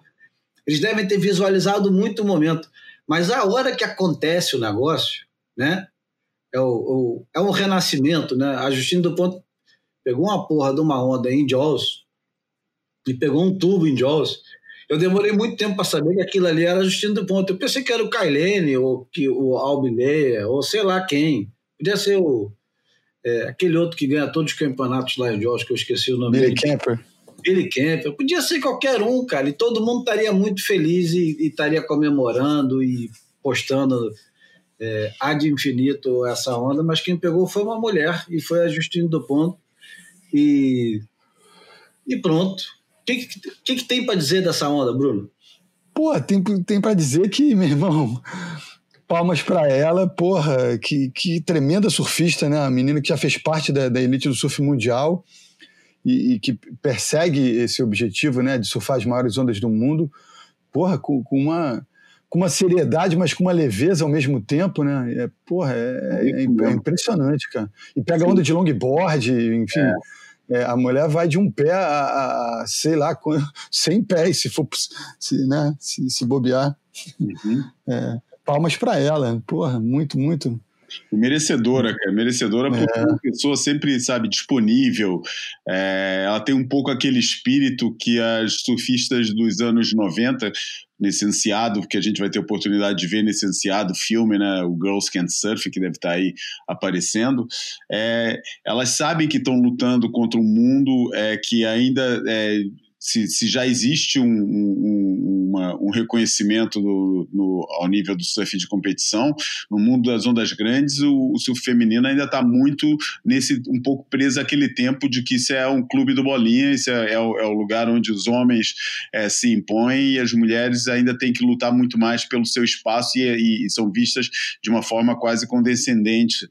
É, e, e, ela, e ela tem toda essa disponibilidade, ela não é nem um pouco, sabe, toda a maioria dessa galera do, do, do onda grande é, é, é, difícil não ser uma pessoa com, com, com ego muito forte, né? Porque faz parte até da, da do, do, próprio desafio, né? E esse lado do, do ego tem, tem quem seja mais, tem quem tenha menos, mas o ego é muito forte em todo mundo. E ela terá os seu, seus elementos. Da experiência que eu tenho com ela lá na Nazaré, ela é uma pessoa super disponível, sabe? Nunca nega nada, inclusive, inclusive com a, quando foi a matéria que eu escrevi o Suelnet é, sobre o, o, banimento do surf na Nazaré. Eu mandei para ela uma mensagem pedindo um depoimento dela ela foi pô, super educada, é, falando: olha, tem a ver com a política local, gostaria de não ter, de, preferia não me manifestar, sabe? De, de, de é, espero que, que as autoridades tomem as, as, as precauções, que as, as, as medidas que, que, que é, que sejam as mais corretas, mas eu preferia não me, não, me, é, é, não me pronunciar sobre o assunto, que tem a ver com a política local de um país que nem sequer é o meu. Né? Foi super é, é, delicada em, em, responder assim, quando teve muita gente que eu não contactei e nem se deu ao, ao, ao trabalho de responder, né? É, ainda por cima de um jeito engraçado, né? que essas ferramentas hoje em dia a gente consegue ver que as pessoas veem as mensagens e depois não se dão nem o trabalho de responder. Né? Por isso, mais um ponto para a Justine aí que, que junta, é, junta todo o seu. É, todas as suas capacidades como, como surfista é, e, e a, a, uma humildade de, de, de, reconhecer que pô, cada um tem o seu trabalho e, e quanto mais nos ajudarmos uns aos outros, todo mundo é, é, sabe, cresce junto nessa história e, enfim, fiquei bem contente de ela ter conseguido é, esse feito, e é um feito incrível, né? Porque aquilo não é uma. Muitos dos tubos em, em Jaws, é, ele vem de, os caras vêm de trás da espuma, né? Daí encostam ali no pocket e a onda acaba rolando ali naquele, naquele canto e, e tirando um tubo. A, o tubo dela foi placa, né? Que foi um placão é. que jogou na frente dela. Pô, ela veio lá atrás, ela deve ter visto um visual, vou te falar, cara. Porra. Porra. E olha que curioso, eu não sabia que ela, ela era meia brasileira e meia francesa. Ah, isso eu também não sei, não. Conta aí, nós somos três, então. eu, eu, não sabia. Quem falou isso foi o Maurício Coelho, mas deixa para lá. É, esse, essa última ondulação teve, teve muita é, diversão e muita notícia, né? Uhum. Ou pelo menos muitos fatos que isolados podem se tornar pequenas notícias. Uhum. Como, por exemplo, é, a onda do John John em Himalaias, é, aquilo é Himalaias? Eu acho que aquilo é Himalaias, acho que é o mesmo pico onde eles estavam, é, onde teve aquela outra cena que a gente também vai falar, do, do né, daquela fuga do, do, do dos jet skis pro, pro outside e pro inside, né? Teve uns que optaram por e, e, enfim, mas eu acho que é Himalaia, sim. Que é do lado é, oeste de, de Waimea, né? Só para organizar é, para a galera aqui, né? Tem o Waimea, tem a Baía de Waimea e depois tem ali uma série de outros picos é, do, do outro lado, do lado oeste da Bahia e Himalaias é logo um dos primeiros. Tem Himalaias, tem marihuanas, tem alligators, é tudo ali daquele lado. Bruno, você quer descrever o que, que o John John fez nesse dia, incluindo é, evitar surfar é, com 386 surfistas em Waimea Bay? Cara, eu, eu fico, porra, admirado e é muito bonito, né? A, a forma com, com, que ele faz tudo, né? O, o, os movimentos dele são muito graciosos, né, cara? E ainda mais numa situação dessa, com tanta consequência, né? O cara faz uma, uma navegação ali por aquele fanball, né? O jeito que ele agarra na borda, a sutileza, a, o joelhinho trincado, porra, a base mais fechada, porra. Ele faz um, um, um dá um slide no meio do fanball, né? E, eu quis acreditar que ele fosse sair da, dali, né? Que ele fosse reconduzir a trajetória é, no, no, sentido de conseguir sair da, daquele tubo gigante, mas o, tudo que ele fez antes foi, foi tão, tão, tão sublime, né? A cor da água, o, o volume da onda. A gente percebe, né, que, que a, a dinâmica da onda é, é um alter riff, né? aquela onda não teria aquela formação e é, não teria aquele desenho se ela fosse uma onda de, de, de beira da, de beira de praia, né? É, é o, o, poder daquela daquela montanha d'água é, é, muito impressionante e como ele faz tudo parecer sutil, né? É, no meio daquele porra daquele maremoto ali, é, é o bicho é, é, é, um príncipe mesmo, é, é foda. e a série do é bem legal, cara. As séries do irmão, acho bem legais as sériezinhas do Nathan Florence. É... Ah, eu acho que como ele, ele tem carregado a família, eu acho que ele, ele irradia luz ali para quem tá perto dele. Eu acho que pode, pode parecer um, um, clichê, porra, é, escroto, desgastado, mas eu acho que ele, ele de fato faz isso. Eu acho que ele deve estar tá fazendo muito bem a, a família e, e, essa luz dele, de fato, eu acho que ilumina quem está próximo dele e, e, é divertido, é despretensioso, né? Mas, é, e, mas tem sempre, porra, surf de altíssimo nível e, e os caras fazem, porra, tem um jeito meio skate de, de ser, né? Também, então tem, tem, tem muito de tradição, mas tem muito de inovação também. Então acho que é, a família, porra, é, é, é muito especial. É, eu gosto de seguir a série, tem um, um que eles levam ele. Sabe, é, é um fato conhecido, né, os problemas de, de álcool que o, que o pai deles tem, e tem um momento, tem um dos vídeos dele que ele leva o pai dele para pegar onda, bota o pai dele na água em vários lugares e tal, é, é um momento engraçado, legal do, de, de, ver isso, porque a história é bem triste, acho. A história de, familiar deles não, não, foi bem, não foi legal, muito por causa desse, desse problema, né? A gente sabe que o alcoolismo é um, sabe, é um dos maiores flagelos da, da humanidade, é, em, em, último grau. É, e, e, enfim, é, é legal ver aquele momento de conciliação de, de pai e filho ali é, com, com ele, levando o pai para surfar em vários lugares. É, eu gosto da, série de vídeos do, do Nathan, é bem despretensiosa. É, tem, tem, até um pouco de pose nesse despretensiosismo todo, nesse lado brincalhão, mas eu acho que é verdadeiro, cara, acho que é genuíno. Sim, acho que é ele mesmo ali. Eu gosto da série. Como gosto da série do Kailene também. A série do Kailene também está muito boa. Life of Kai, acho que é uma, uma boa série para assistir. Teve aquele, teve aquele acidente, né, que a gente falou aqui, né? É. Porra, lá, não, deve ter sido no mesmo dia, né? Porque. Tá, porra, cara, veio uma série, cara, lá de fora, né? Cara, os caras estão parados, assim, estão ali naquele, naquele lugar onde eles ficam, tanto os fotógrafos fotografando, como os, os pilotos é, preparados para fazer o, os resgates e tal. Oi, de repente veio uma série que a gente tem uma filmagem de drone muito boa. Aliás, toda a filmagem que a gente viu disso é de drone, mas quem vê a filmagem completa, você vê a série vindo lá de trás, né? Que são duas ondas. E essas duas ondas, cara, quando passa a onda que está na frente da primeira, cara, você vê todo mundo acelerando, começa todo mundo a acelerar. Tem uns que, que fazem aquilo que, se eu tivesse ali no canal, era o primeiro a falar: não, vamos para Esquece isso, vamos pra, acelera pra praia, cara. É, tem uns que desistem logo e vão pra praia, tem outros que saem pulando e tem um último, cara, que, porra, o jet ski do cara voa uns 30 metros no ar e a gente soube aí, né, que, que quem tava na garupa desse, desse jet ski era um fotógrafo, é, o fotógrafo Ryan Moss, que, que quebrou a, a, teve fez uma fratura na, na, vértebra L4 que é, que é da lombar né lá embaixo é, que não sei não não, de, não devendo ser um negócio tão grave quanto a, a, as C as famosas C, é, vértebras C que são aquelas que causam paralisia e tal. É, enfim tá todo mundo pedindo uma oração por, por ele porque ele fraturou e pode ter consequências no mínimo profissionais. Esperemos que não tenha consequência nenhuma, mas, mas pode ter consequências graves, porque sabe como é que é, né? Coluna, com coluna não se brinca, né?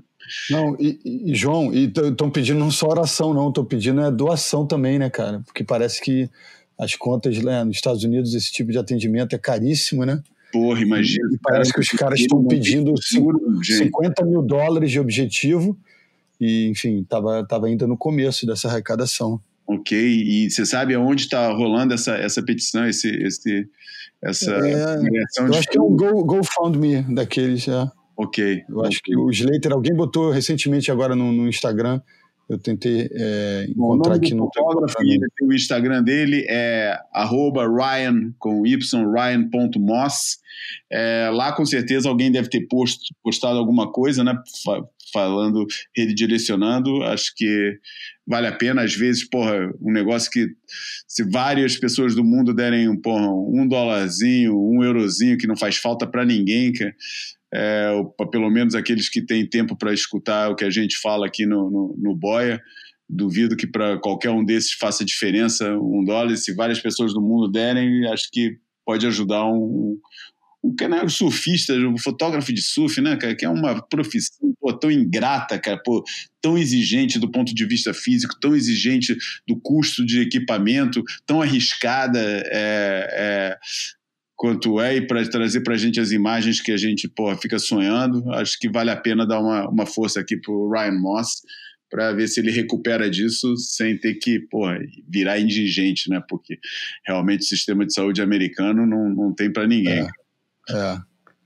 E eu acho que é um, é, um, é um gancho que a gente não fabricou, mas é um, é um, é um bom gancho é, por motivos diferentes, mas para falar do Catarse em julho. É verdade. É. Tá valendo, né, para os digníssimos ouvintes. Pode é. falar, eu deixo.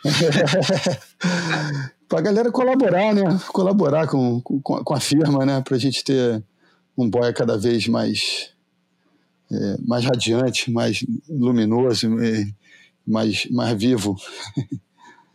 É, para ser um pouco mais assertivo, o, o podcast que você está ouvindo tem um, uma página de doações no, na plataforma que chama Catarse.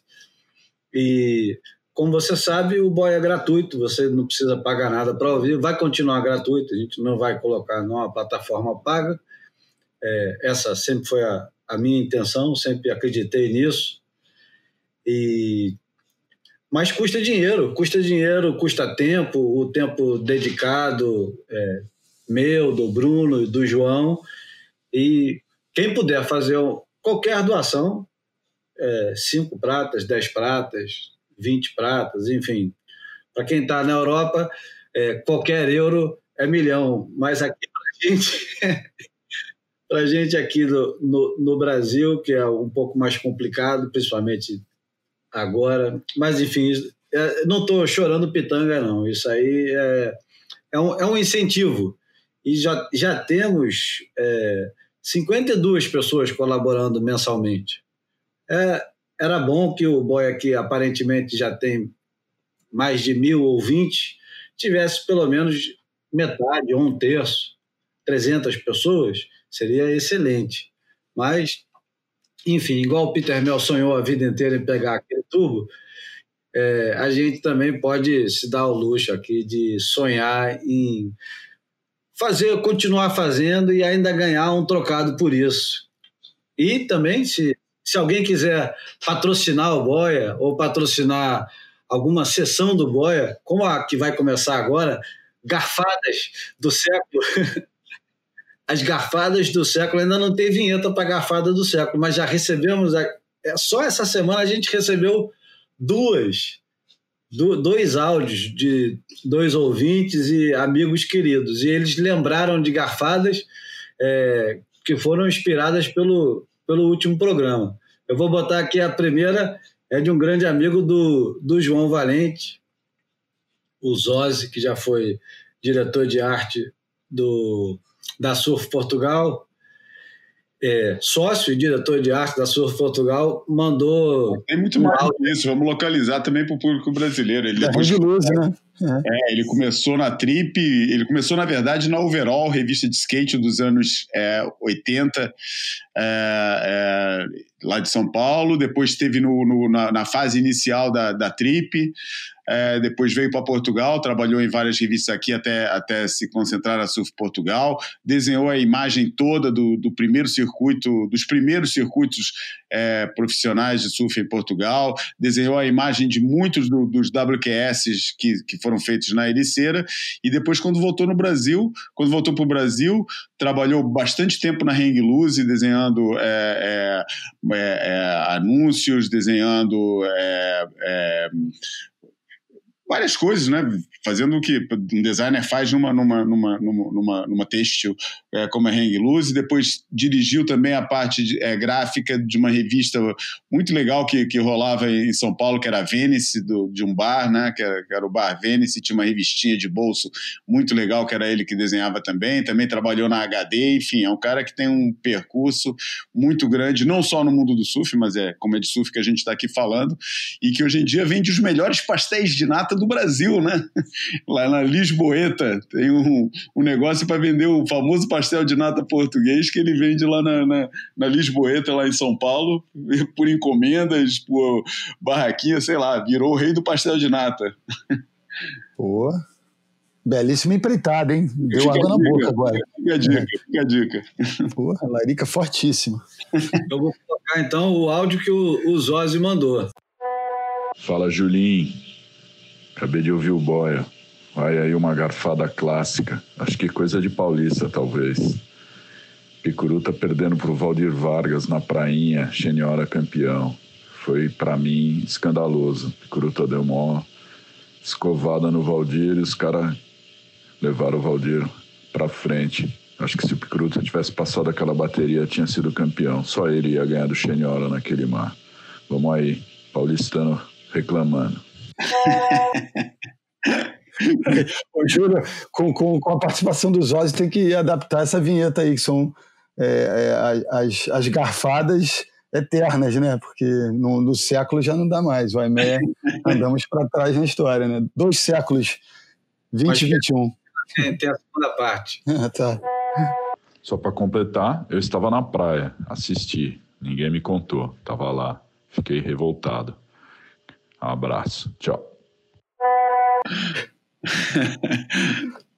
eu, eu, eu, falar, eu não tava. Eu, eu também não. Eu não estava na praia, mas conhecendo os Ozzy, eu, eu aceito que pode ser coisa de paulista. afinal, afinal de contas, essa, essa época que ele está se referindo, início dos anos 80, o, o Picuruta é, chegou metendo o pé na porta para é, assustar o, o, establishment que era completamente carioca, né? Tinha sido abalado uma vez com uma vitória do, do Paulo Rabelo, né? Não, do Paulo Tendas, ah, tá. é, em São Francisco do Sul. O Rabelo tinha ganho uma vez em Ubatuba, mas é, o, o establishment ainda era completamente é, Mauro Pacheco, Cauli, Daniel. Pizzales. Pizzales. Pizzales nunca foi um grande competidor, mas, enfim, é, essa, essa turma toda, principalmente a, a, a turma dos, dos anos 70, Otávio, que dom, dominou o Campeonato de Ubatuba, Marquinhos Beringer, enfim, isso só, só para dar uma ilustrada. Agora, quem mandou também um áudio sobre isso, e aí é, o negócio vai um pouco mais longe, e é engraçado que ele é um dos camaradas mais detalhistas que eu conheço, é o paraibano Chico Padilha, que também mandou. É, é quase a garfada, mas se aproxima. Vamos, vamos ouvir o Chico. Júlio, vamos falar primeiro dos resultados que foram que realmente o cara perdeu, né? No caso aqui, o cara é Fábio Gouveia. Fabinho perdeu para três cariocas no emblemático ano de 1987, em que ele é um campeão informal brasileiro de surf amador. Fabinho perdeu para Rodrigo Rezende, nas Pitangueiras, ninguém ganharia de Rezende ali, nem o, o Fernando que ganhou na Pro. Fabinho perdeu num evento não contabilizado, salvo engano, na prainha, para o nosso Giorgio Vizzi, e esse eu tive o prazer de assistir as baterias gravadas, e ao longo da, da gravação, com a superioridade de Fabinho naquelas merrecas, eu vou perguntando, pô, como é que tu perdeu esse campeonato? Aí quando chega na final, ele levou um, uma surra do Virse mesmo. Então, e por fim, Fabinho perde no, em Saquarema, na etapa final. Depois o Paulo Tampinha me diz, e eu não sabia, que ele fez interferência na semifinal. E ele perde para José Roberto Aníbal. Esse é o ano de 87 de derrota de Fabinho.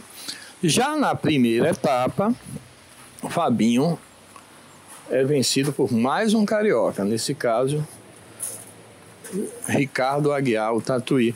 Mas esse resultado aí já é contestável, porque naquele mesmo ano, a revista Costa Sul, ao trazer a cobertura, diz assim: o surfista de camiseta vermelha incendiou a final. No caso, que o surfista camiseta vermelha era Fabinho. O Fabinho foi muito superior naquela, naquela bateria. Chegou essa informação já com o Mano Porpino, que era da Estafim, que apoiava o Fabinho.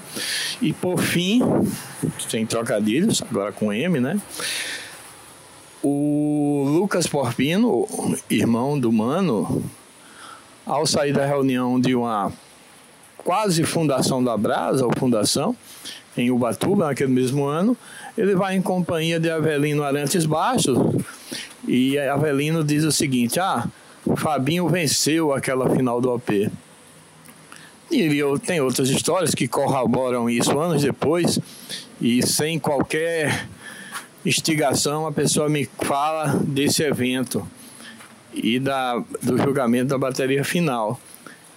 E, no entanto, é uma coisa que não vem ao caso e só mostra como o julgamento evoluiu. Em resumo, foi 3 a 1 para Fabinho, ou contra Fabinho, em finais com cariocas, mas ficou como sendo 4 a 0. Abraço. Hum. A enciclopédia do surf aqui do Brasil tem a história do surf que é capitaneada pelo nosso querido Reinaldo Andraus, mas a enciclopédia mesmo é o Chico Padilha, que tem uma memória paquidérmica de, de, de fatos, de datas. E como ninguém tem a memória nem próxima da dele, não tem ninguém para refutar as coisas. Não, eu, eu, eu, confesso que eu fiquei um pouco confuso aí com, com a explicação dele. Foi tão detalhista que eu, eu me perdi um pouco ali. Assim, não, é, gostaria quase de uma tradução aí. Do... Mas, diz então, qual, qual, foi a confusão? Não, que eu entendi, ele foi, ele foi prejudicado, mas ganhou, ganhou, ganhou, mas foi prejudicado e também não entendi a história de extraoficial do, do título do Fabinho. Para mim, o Fabinho era campeão brasileiro amador de 87. Eu, eu não lembro se teve uhum. o, o ranking em 87 ou, ou não teve. Porque possivelmente. Agora eu não estou lembrando. Não estou uhum. lembrando. Eu, eu não sei se 87 já uhum. tinha. Ele falou da fundação da é. Abrasa. Eu não sei se a Abrasa é, é próxima ou anterior a, a Abrasp. É engraçado, né? Como é que a gente mesmo, que é tão interessado, é. supostamente tão bem é, informado, não, não tem esse mesmo apreço ao surf amador como tem ao surf profissional. É. As datas de surf profissional são todas decoradas. É. Você vê que não, e às é... vezes acontece isso também, do masculino para o feminino, né? A gente acaba, é, é, depois que a gente vai depurar tudo isso, é, é, muita coisa fica no meio do caminho. Mas eu acredito que, pelo conhecimento do Chico, é, de fato ele deve saber disso. Talvez a Brasa tenha entrado oficialmente para constituir o circuito a partir de 88, né? Enfim. eu, eu simplesmente não lembro. E olha que. Porra. Viveu. É, eu, eu e você, né, cara? É. a, gente, a gente viveu intensamente esse é. negócio. Primeiro momento de ilusão com surf foi quando eu fiz a final do Campeonato da Brasa, no meio da Barra. Campeonato que foi vencido, acho que pelo, pelo Pio Pereira, será que foi? Pode e... ser, pode ser um, 85 por ali, né? 85, 86, já não lembro. É. Agora eu fiquei muito na dúvida se era ou se não era, enfim. Eu pedi também para o Chico mandar o, o áudio do campeão que nunca foi dele. Então agora solta a vinheta, DJ, que lá vem o Chico falando e, porra, você não tem dúvida nenhuma de quem que ele vai escolher, tem? não. Eu sou insuspeito para falar, né? Eu daria para Fábio Gouveia mesmo, por tudo que que ele fez em termos de pioneirismo, né? Primeiro campeão mundial na ISA, primeiro a vencer uma etapa da WSC, da ASP, né? sucedânea à WSL, primeiro a vencer na Europa, primeiro a vencer no Hawaii. Eu tenho uma, nessa minha listagem tem três vencedores, o Raoni e o Leonardo Neves, nosso saudoso Léo Neves, né? Ele não perdeu para Macua Rotman nem aqui, nem no Havaí. Pois é. E não, não foi o pior resultado que já aconteceu de erro de julgamento, não. Eu diria que o famoso campeonato da Atalaia, onde tiraram do David Silva num Pro Júnior de um local, foi a coisa mais triste que já houve na, nos tempos de campeonato. Até porque tinha uma galera nativa balançando o palanque lá embaixo, freneticamente antes de sair a nota. Mas voltando ao assunto, que eu daria para Fabinho e para coroar, ele venceu no Japão já na era na, já era de primeiro, na era da primeira e segunda divisão. Ressaltado que no ano em que praza nosso, ele caiu várias vezes com Slater no terceiro round. Ele desce o terceiro, Slater classificado lá na rabeira, né?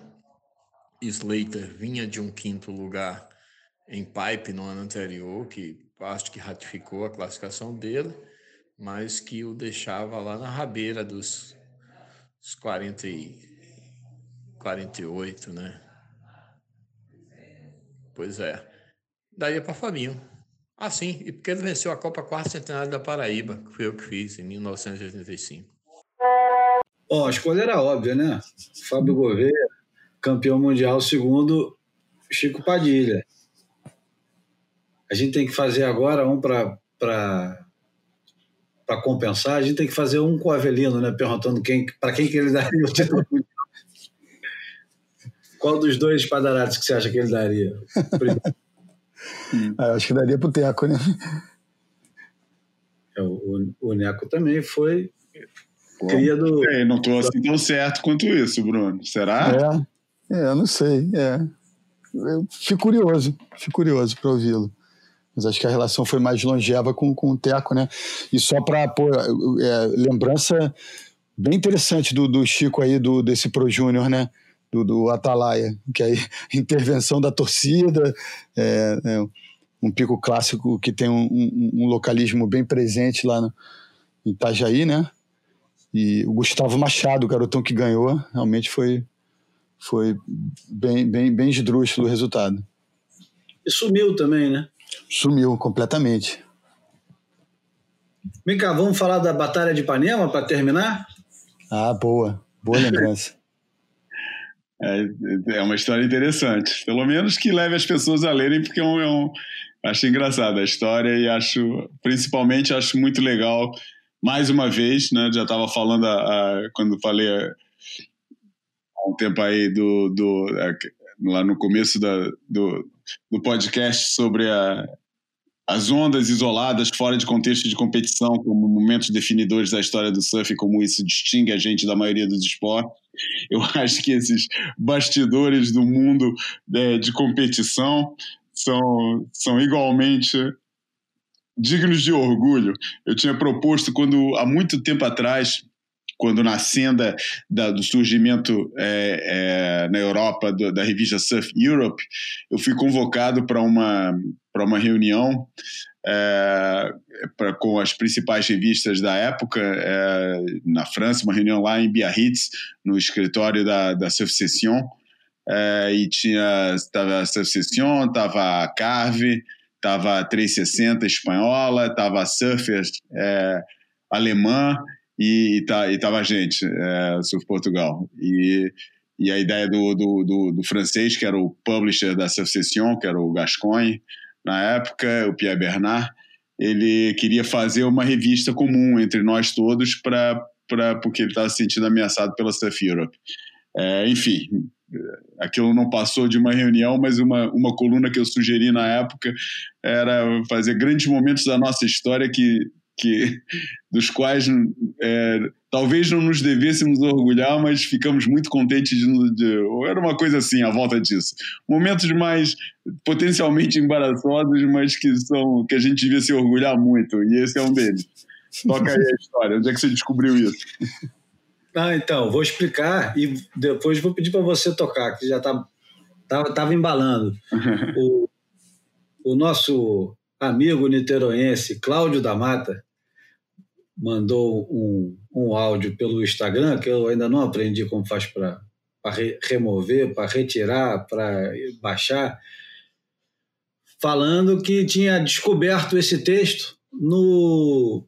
O Sam George, para quem não conhece Sam George, a gente lembra aqui de novo, são dois irmãos de Santa Bárbara, Sam e Matt George, são irmãos com, com um histórico é, grande relacionado ao surf competitivo, primeiro, por terem sido daquela geração do Tom Curren, eles eram exatamente da geração do Tom Curren, os dois têm a idade muito próxima ao Curren, e eles faziam parte daquela primeira geração da NSSA, que era um, uma ideia do, do Peter Townley, do, do Ian Kearns, quando foram morar na Califórnia, e o, o, o Sam e o Matt George, eles competiram bastante ali no finalzinho dos anos 70, início dos anos 80, e fizeram parte dessa, dessa geração de surfistas californianos.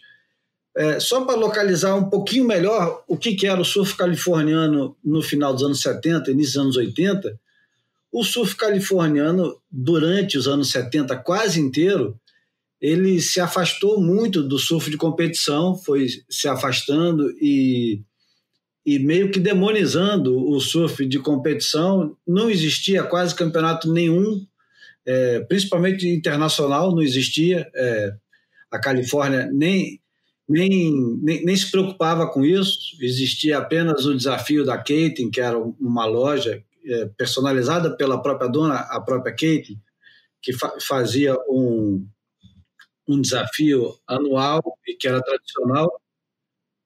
Mas o, o surf californiano não tinha quase representatividade nenhuma, nem com campeonatos, nem com competidores. É, eles tinham mergulhado numa, numa era inteira ali nos anos 70, que era é, representado pela prancha branca sem logotipos, a roupa de borracha preta também sem logotipos, um localismo feroz e eles não, eles não queriam ser percebidos, na verdade. Deixa a Califórnia em paz, a gente já ficou muito no, no, no, no à luz do, dos acontecimentos dos anos 40, 50, 60, agora esquece a gente, vai ficar lá com os australianos e também, de fato, eles não conseguiam produzir nada que ameaçasse, de vez em quando aparecia um cara ou outro, mas não, não tinha, não, de fato não tinha tradição ainda, engraçado, né, como é que a Califórnia podia não ter tradição, mas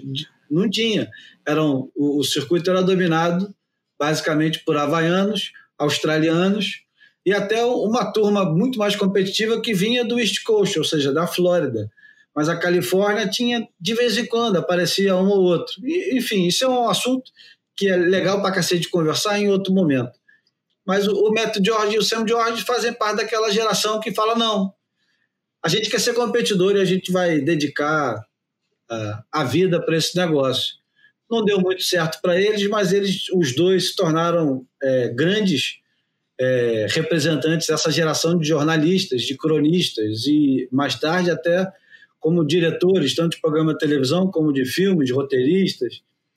E o Sam George tem um, um blog chamado Sam George World, é, que está numa plataforma chamada Substack. E o Cláudio da Mata mandou para a gente um, um texto que é uma crônica de uma lembrança dele do exatamente do campeonato que o Zóio se referiu, tá tudo falando do campeonato de 1981 aqui no Rio de Janeiro. E ele descreve maravilhosamente, vamos compartilhar esse texto no, no Telegram, e ele, escreve, ele descreve maravilhosamente o, as aventuras dele no Rio de Janeiro, no verão deles, né, no verão de 1981, é, durante o campeonato MS 5000.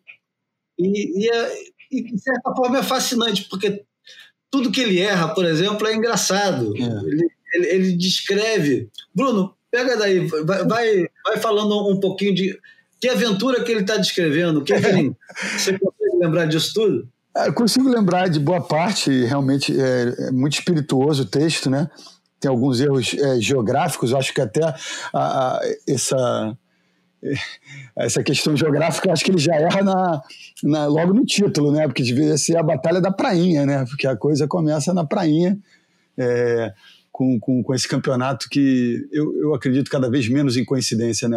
A história dos Ozzy entrar nesse episódio, a gente trazer essa essa narrativa do Sam George sobre esse acontecimento, acho que era para ser assim mesmo. E, e, e naquela época, os, o, o IMS 5000, os caras, em vez de usar essas buzinas que a gente é, se acostumou a ver em campeonatos para dar início e fim às baterias, os caras, de, uma maneira bem carioca de ser, bem maracanã, é, os caras usavam morteiros, né? Esses morteiros que, enfim, de, de festa junina, de jogo de futebol, é, não sei se, como é que se chama em Portugal esses fogos de artifício, né, João? Mas enfim. É, fogos de artifício, sim.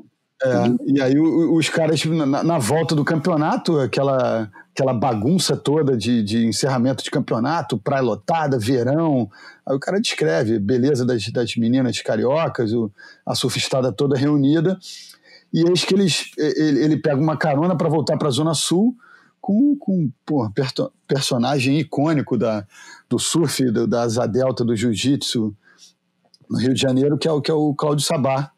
Daniel Sabá. Desculpa, Daniel Sabá. Cláudia é irmã. É, Daniel Sabá e ele pega carona e o Sabá rodeado de meninas bonitas no carro e eles acabam conseguindo pegar uma carona com, com o Daniel e, e descobrem no, lá no, na traseira do carro aqueles morteiros. Eles estavam de picape, né? É, é. Eles sabem a picape pra... aperta, né? Eles pegam a carona daquela bem, uhum. bem, bem, bem surpreendente, bem, bem inusitada do, do nada ali na, na ladeira da prainha, né? Pula aí atrás. Pula aí atrás, é. E aí o Sabá, aquele jeito dele, é, recebe os caras e aceita que os caras entrem no carro e aí, toca daí, João. Eu não me lembro se eles, ele próprio acende os morteiros.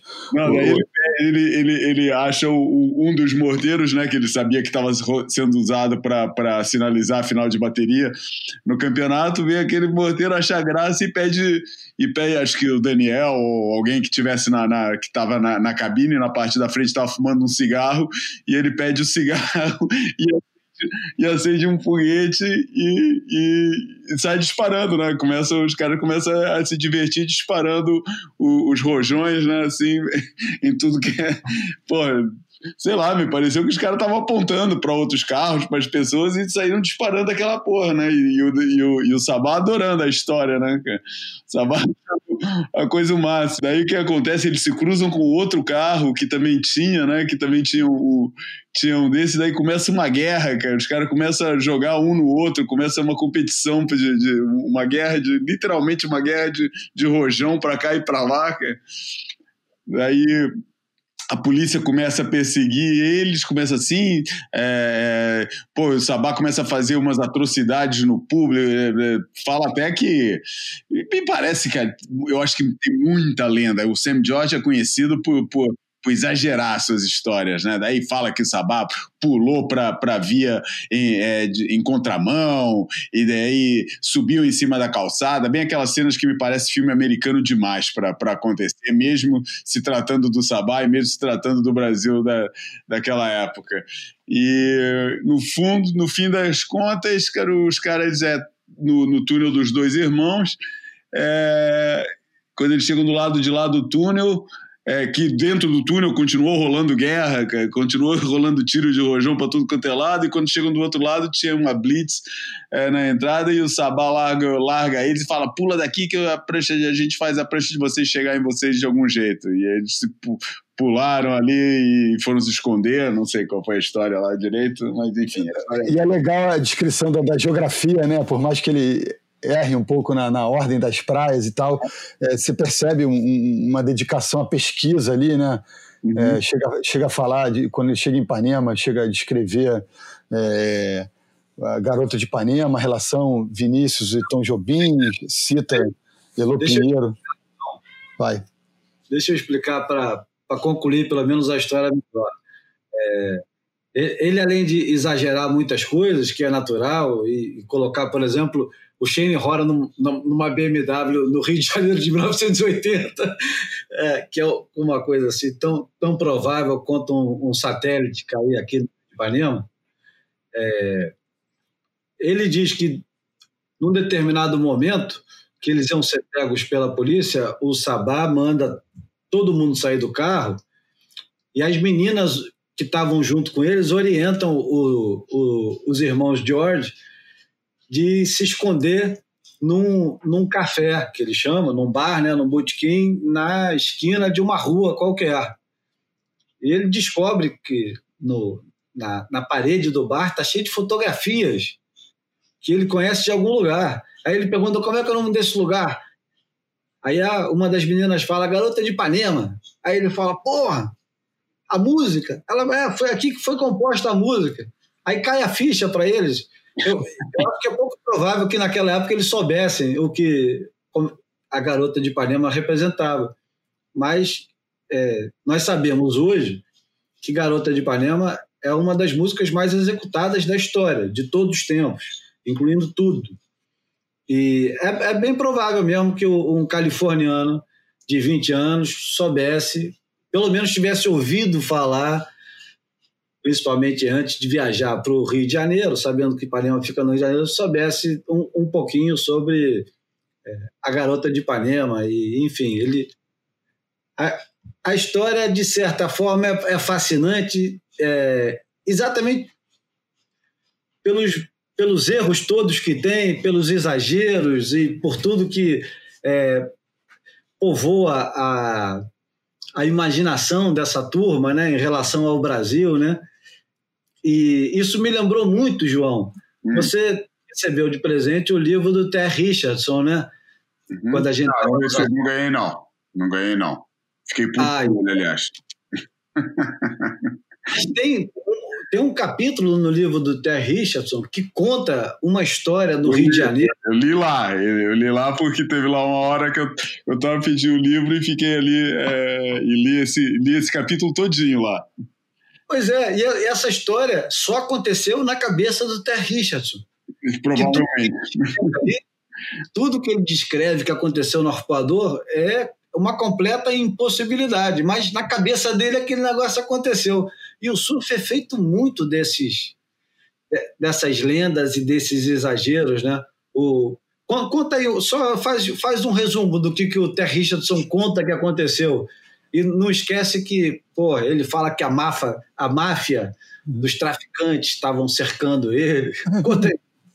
Não, ele não, basicamente, porra, eu já não lembro bem do, dos detalhes em volta disso, não. Eu sei que ele ganhou e alguém chamou ele pro quarto do hotel e chegou no quarto do hotel. Porra, essa história antes do, do da, da, da, coisa eu não lembro, cara, esse envolvimento. Eu lembro que ele fala que tinha uns traficantes envolvidos na história e tal, mas, cara, não tem nada claro na cabeça. Só sei que a história acaba e ele fica. Oi? Deixa, deixa eu consertar então. Então vai. Ele, ele conta não da, da vitória dele aqui no MS 5000. Ele conta de uma bateria que ele foi ameaçado de morte e que ele perde.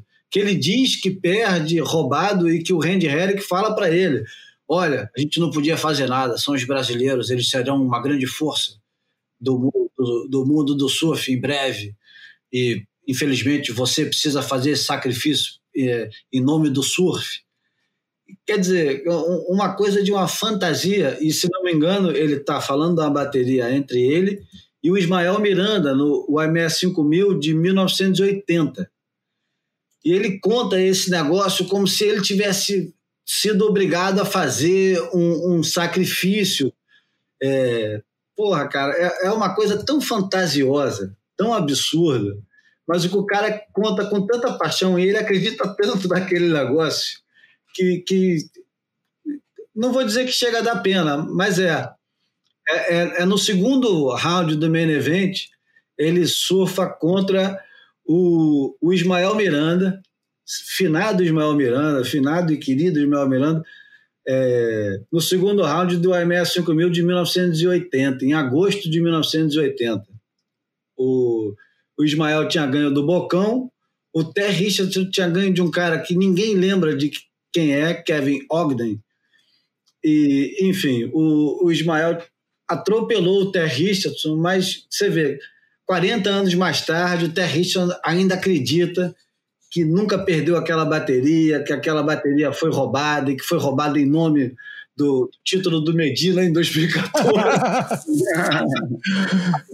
um, um, plano de domínio global que, que levaria 30 anos, 40 anos para se concluir. Mas que, pô, foi graças a ele que o Medina ganhou o título mundial de 2014. muito bom, muito bom. Mandar um abraço pro, pro Claudinho da Mata, porra, queridaço que, que mandou essa, porra, no, nos abriu os olhos aí para essa pérola do, do Sam George. É, muito obrigado mesmo. E eu acho que vamos embora, né? Acabou o, o boy, já estamos uma hora e cinquenta. É. É tá uma hora e cinquenta? É muita louça. Claro, então eu tenho que, antes de terminar, mandei um abraço pro Claudinho, mando outro para nosso amigo Fernando Martins, vulgo Birigui, que encontrei ontem na Lagoa com seu filho Foferre mandando de, de patinete. E, e, ele, ele falou: Eu tenho que te provar. Olha o que eu estava fazendo antes de eu ser interrompido aqui pelo, pelo amigo dele ali, que apareceu com o filho também. Ele estava ouvindo boia. E ele falou que ele não está nem aí para se tem uma hora e meia ou duas horas e meia. Ele quer ouvir e quer estar tá com a gente. Então, um abraço para o Birigui. Como diz o nosso amigo Cadu, eu não quero saber se é pato ou pata, eu quero é ovo. é isso, perfeitamente ilustrado. Bom, João, alguma coisa está faltando? Acho que nada, já está faltando a gente se despedir, é, agradecer mais uma vez os ouvintes, agradecer toda a gente que está tá seguindo a gente, lembrar para mais uma vez para irem no Catarse, é, dar aquela colaboraçãozinha que, pô, que é sempre importante para a gente sentir aquele incentivo extra, além, da, além dos elogios, além dos tapinhas nas costas, além do, do reconhecimento, que é muito bom. É, aquele, aquela ajudazinha no Catarse também é muito bem recebida. É, deixar o abraço para os ouvintes mais fiéis, é, dar as boas-vindas para os novos ouvintes e estamos aí, terça-feira que vem, todo mundo junto de novo para mais um, um papo derivante e delirante. Bom, por falar então, vai Bruno, se despede que eu vou entrar agora no, no modo uhum. no modo monólogo para terminar. Não, carimbo, carimbo e assino a, a, a despedida do João. Tamo junto. abração para todos. Eu vou encerrar o Boia de hoje, esse Boia número 80. É engraçado, né? Que as coisas estão sempre meio associadas. Eu vou encerrar o Boia número 80 com a música de 1979, que fez muito sucesso em 80. A música é, é cantada pela Janet Kay e foi composta pelo é, Dennis Bovel. O Dennis Bovel é, escreveu essa música que chama Silly Games. Essa música ela é praticamente a protagonista de um, um, um, filme que eu assisti na semana passada, que é, o, é um dos filmes de uma série de cinco ou seis filmes que o diretor inglês Steve McQueen, não confundir com o ator americano, fez para para a plataforma Amazon e para a BBC. Eles fizeram uma parceria e ele fez um, um, uma série que eu recomendo muito para assistir, chama Small Axe, Axe de, de Machado, que é também uma música famosa do Wailers, né? O, o, o primeiro filme é a história de um, de um restaurante, e, e é, enfim, fazendo um pequeno resumo, o, Small Axe são cinco filmes a respeito da, do, dos negros em Londres na época entre 70 e 80, entre final dos anos 60 até os anos 90. Os dois primeiros é, filmes, não são episódios, não sei se chamam de filme ou episódio, são fantásticos. Agora, o segundo, que é Lover's Rock, tem praticamente essa música Silly Games da Janet Key como, como um dos protagonistas. É, o jeito que é filmado e o jeito que esse cara faz os filmes é uma coisa para sentar e admirar. E quase fico com pena de assistir em televisão, porque essa experiência numa tela de cinema deve ser uma coisa de outro mundo. Então, obrigado a você que aguentou até aqui e vai buscar Small X tem o, o, primeiro episódio chama Mangrove, que é o restaurante de um cara de Trinidad e Tobago. O segundo chama Lovers Rock. Ainda não assisti os outros, mas esses dois episódios, imagina só, os dois episódios foram concorrer em Cannes como melhor filmes. E são filmes que merecem ser vistos e essa música merece ser ouvida. Aquele abraço, João, aquele abraço, Bruno, e até a próxima. Valeu, gente. Abraço, valeu. Valeu.